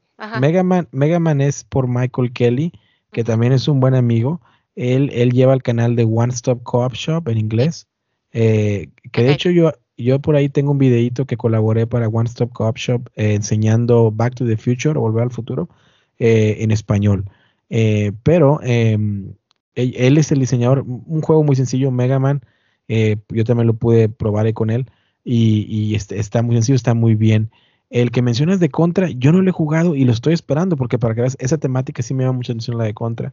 Y sí vi que el juego viene en caja al estilo eh, cartucho. de Nintendo, de Nintendo y, todo eso. ¿Lo jugaste en Tabletop Simulator o algo así o, dónde lo pudiste probar? Sí, lo jugué, jugué una demostración en Tabletop con este Scott McFall. Ah, sí, sí, sí. Y sí, me, me, gustó mucho y tampoco, o sea, tampoco soy fan de Contra la verdad. Sí. Pero pues me gusta mucho cómo funciona el juego. Y así que sí, también lo estoy esperando, que ya desde el año pasado según iba a llegar, pero pues ya sabes las complicaciones. Sí, es lo que a veces pasa, ¿no? Y también será para otro tema que lo tenemos pendiente y nos encantaría tenerte, Alice, a ti también, este, hablar de, de las excusas que a veces toma Kickstarter y años, pasamos años esperando y de los precios, ¿no? Hasta qué punto es moralmente correcto gastar 600 dólares por todas las temporadas de Batman de un juego de plástico, ¿no? Pero ya hablaremos de eso porque sería otro, otro rabbit hole, como le llaman, o otro pozo, pozo sin fondo. Eh, Narciso, eh, estamos despidiendo el programa, Narciso. ¿Qué nos comentas? ¿Qué nos cuentas? Eh, ¿Qué opinas de lo que hemos estado hablando? Sea muy interesante, sobre todo ver lo que estamos esperando para 2022. Y bueno, pues qué mejor que abrir el programa, este, obviamente, de, gala con, aquí con Alice, que esté acompañándonos. Y pues bueno, qué, qué, qué padre de, todo lo que comenta. De hecho, pues siempre para mí eres un referente, Alice, de, juegos que son difíciles para mí. Siempre es un referente verte. De hecho, déjame decirte algo, Derek, antes de que acabe el programa. A ver. Ella, ella fue la que puso en el radar aquí en México el juego de Los Ruins of Arnak. Así te lo pongo. Incluso creo que fue la primera en dar eh, un, un, rifar el juego este, eh, por medio de su canal. Y pues bueno, gracias a ella, creo que todos aquí en México se lo debemos de que ella puso la vara alta con el juego aquí, porque es la verdad, Alice, es la verdad. Y pues bueno, ¿qué, qué, qué, puedo decir? Me encantó, me encantó el programa. Eh, hay algunas cosas que, sobre todo con los juegos que, están esperando, que los voy a ver eh, también en Kickstarter, a ver si tengo la posibilidad de vaquearlos, a ver si también acá eh, mi amigo que me hace ojitos me, puede ayudar en, vaquearlos, a ver si, si, da la oportunidad. Pues qué manera de iniciar el año, ¿no, Derek? Qué manera de iniciar el año. Iniciamos fuerte. Iniciamos fuerte, iniciamos muy bien y como lo dije, con muchas, con mucha orgullo y felicidad de que pues tenemos una, una creadora de contenido, ¿no? A la cual pues ya sabe que podrá venir las veces que guste aquí a su casa, que es solo VG Podcast en español, y que estoy seguro que no será eh, la última vez, ¿no? Sé que por ahí vendrán cosas, vendrán colaboraciones eh, y, a estar pendientes de ese Dungeon Crawler que promete mucho basado en Final Fantasy o inspirado en Final Fantasy VII, más bien dicho, no, no, no basado. Eh, así que, Alice, ¿algo más que desees agregar? Pues agradecerles que me hayan invitado, de verdad, muchísimas gracias. Disfruté mucho. Ojalá hubiéramos podido hablar más. Pues ya, ya sé que es mucho, pero sí, muchas gracias. No, ustedes, ya, ya llevamos más de, dos horas y media casi de programa, así que, que bueno, eh, eh, a, no, a, no, agotarlos tanto nuestros escuchas. Narciso, eh, nos vemos, nos vemos en el próximo. Traeremos más sorpresas y más invitados. Claro que sí, nos estaremos viendo en el próximo episodio. Claro que sí, a todos ustedes, queridos amigos y amigas, recuerden que nos pueden seguir en nuestras redes sociales como solo BG Podcast, Instagram, Facebook, Twitter. Recuerden que nuestro podcast en español lo encuentran en las plataformas de iTunes, Spotify, Google Play. Eh, con iVoox creo que estamos teniendo un poquito de dificultades, pero ya, ya averiguaremos a ver qué ocurre. Y también recuerden que si desean escucharme hablar en inglés horriblemente y también hacer reviews sobre juegos, lo pueden hacer como simplemente el solo VG Podcast en español. También las plataformas ya mencionadas y redes sociales, solo VG Podcast, Instagram, Facebook, Twitter. Si desean ponerse en contacto con nosotros, lo pueden hacer a solovgpodcast.gmail.com.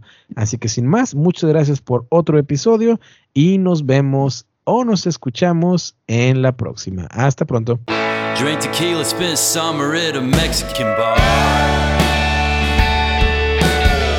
Steven Austin, Davy Crockett, driving my car.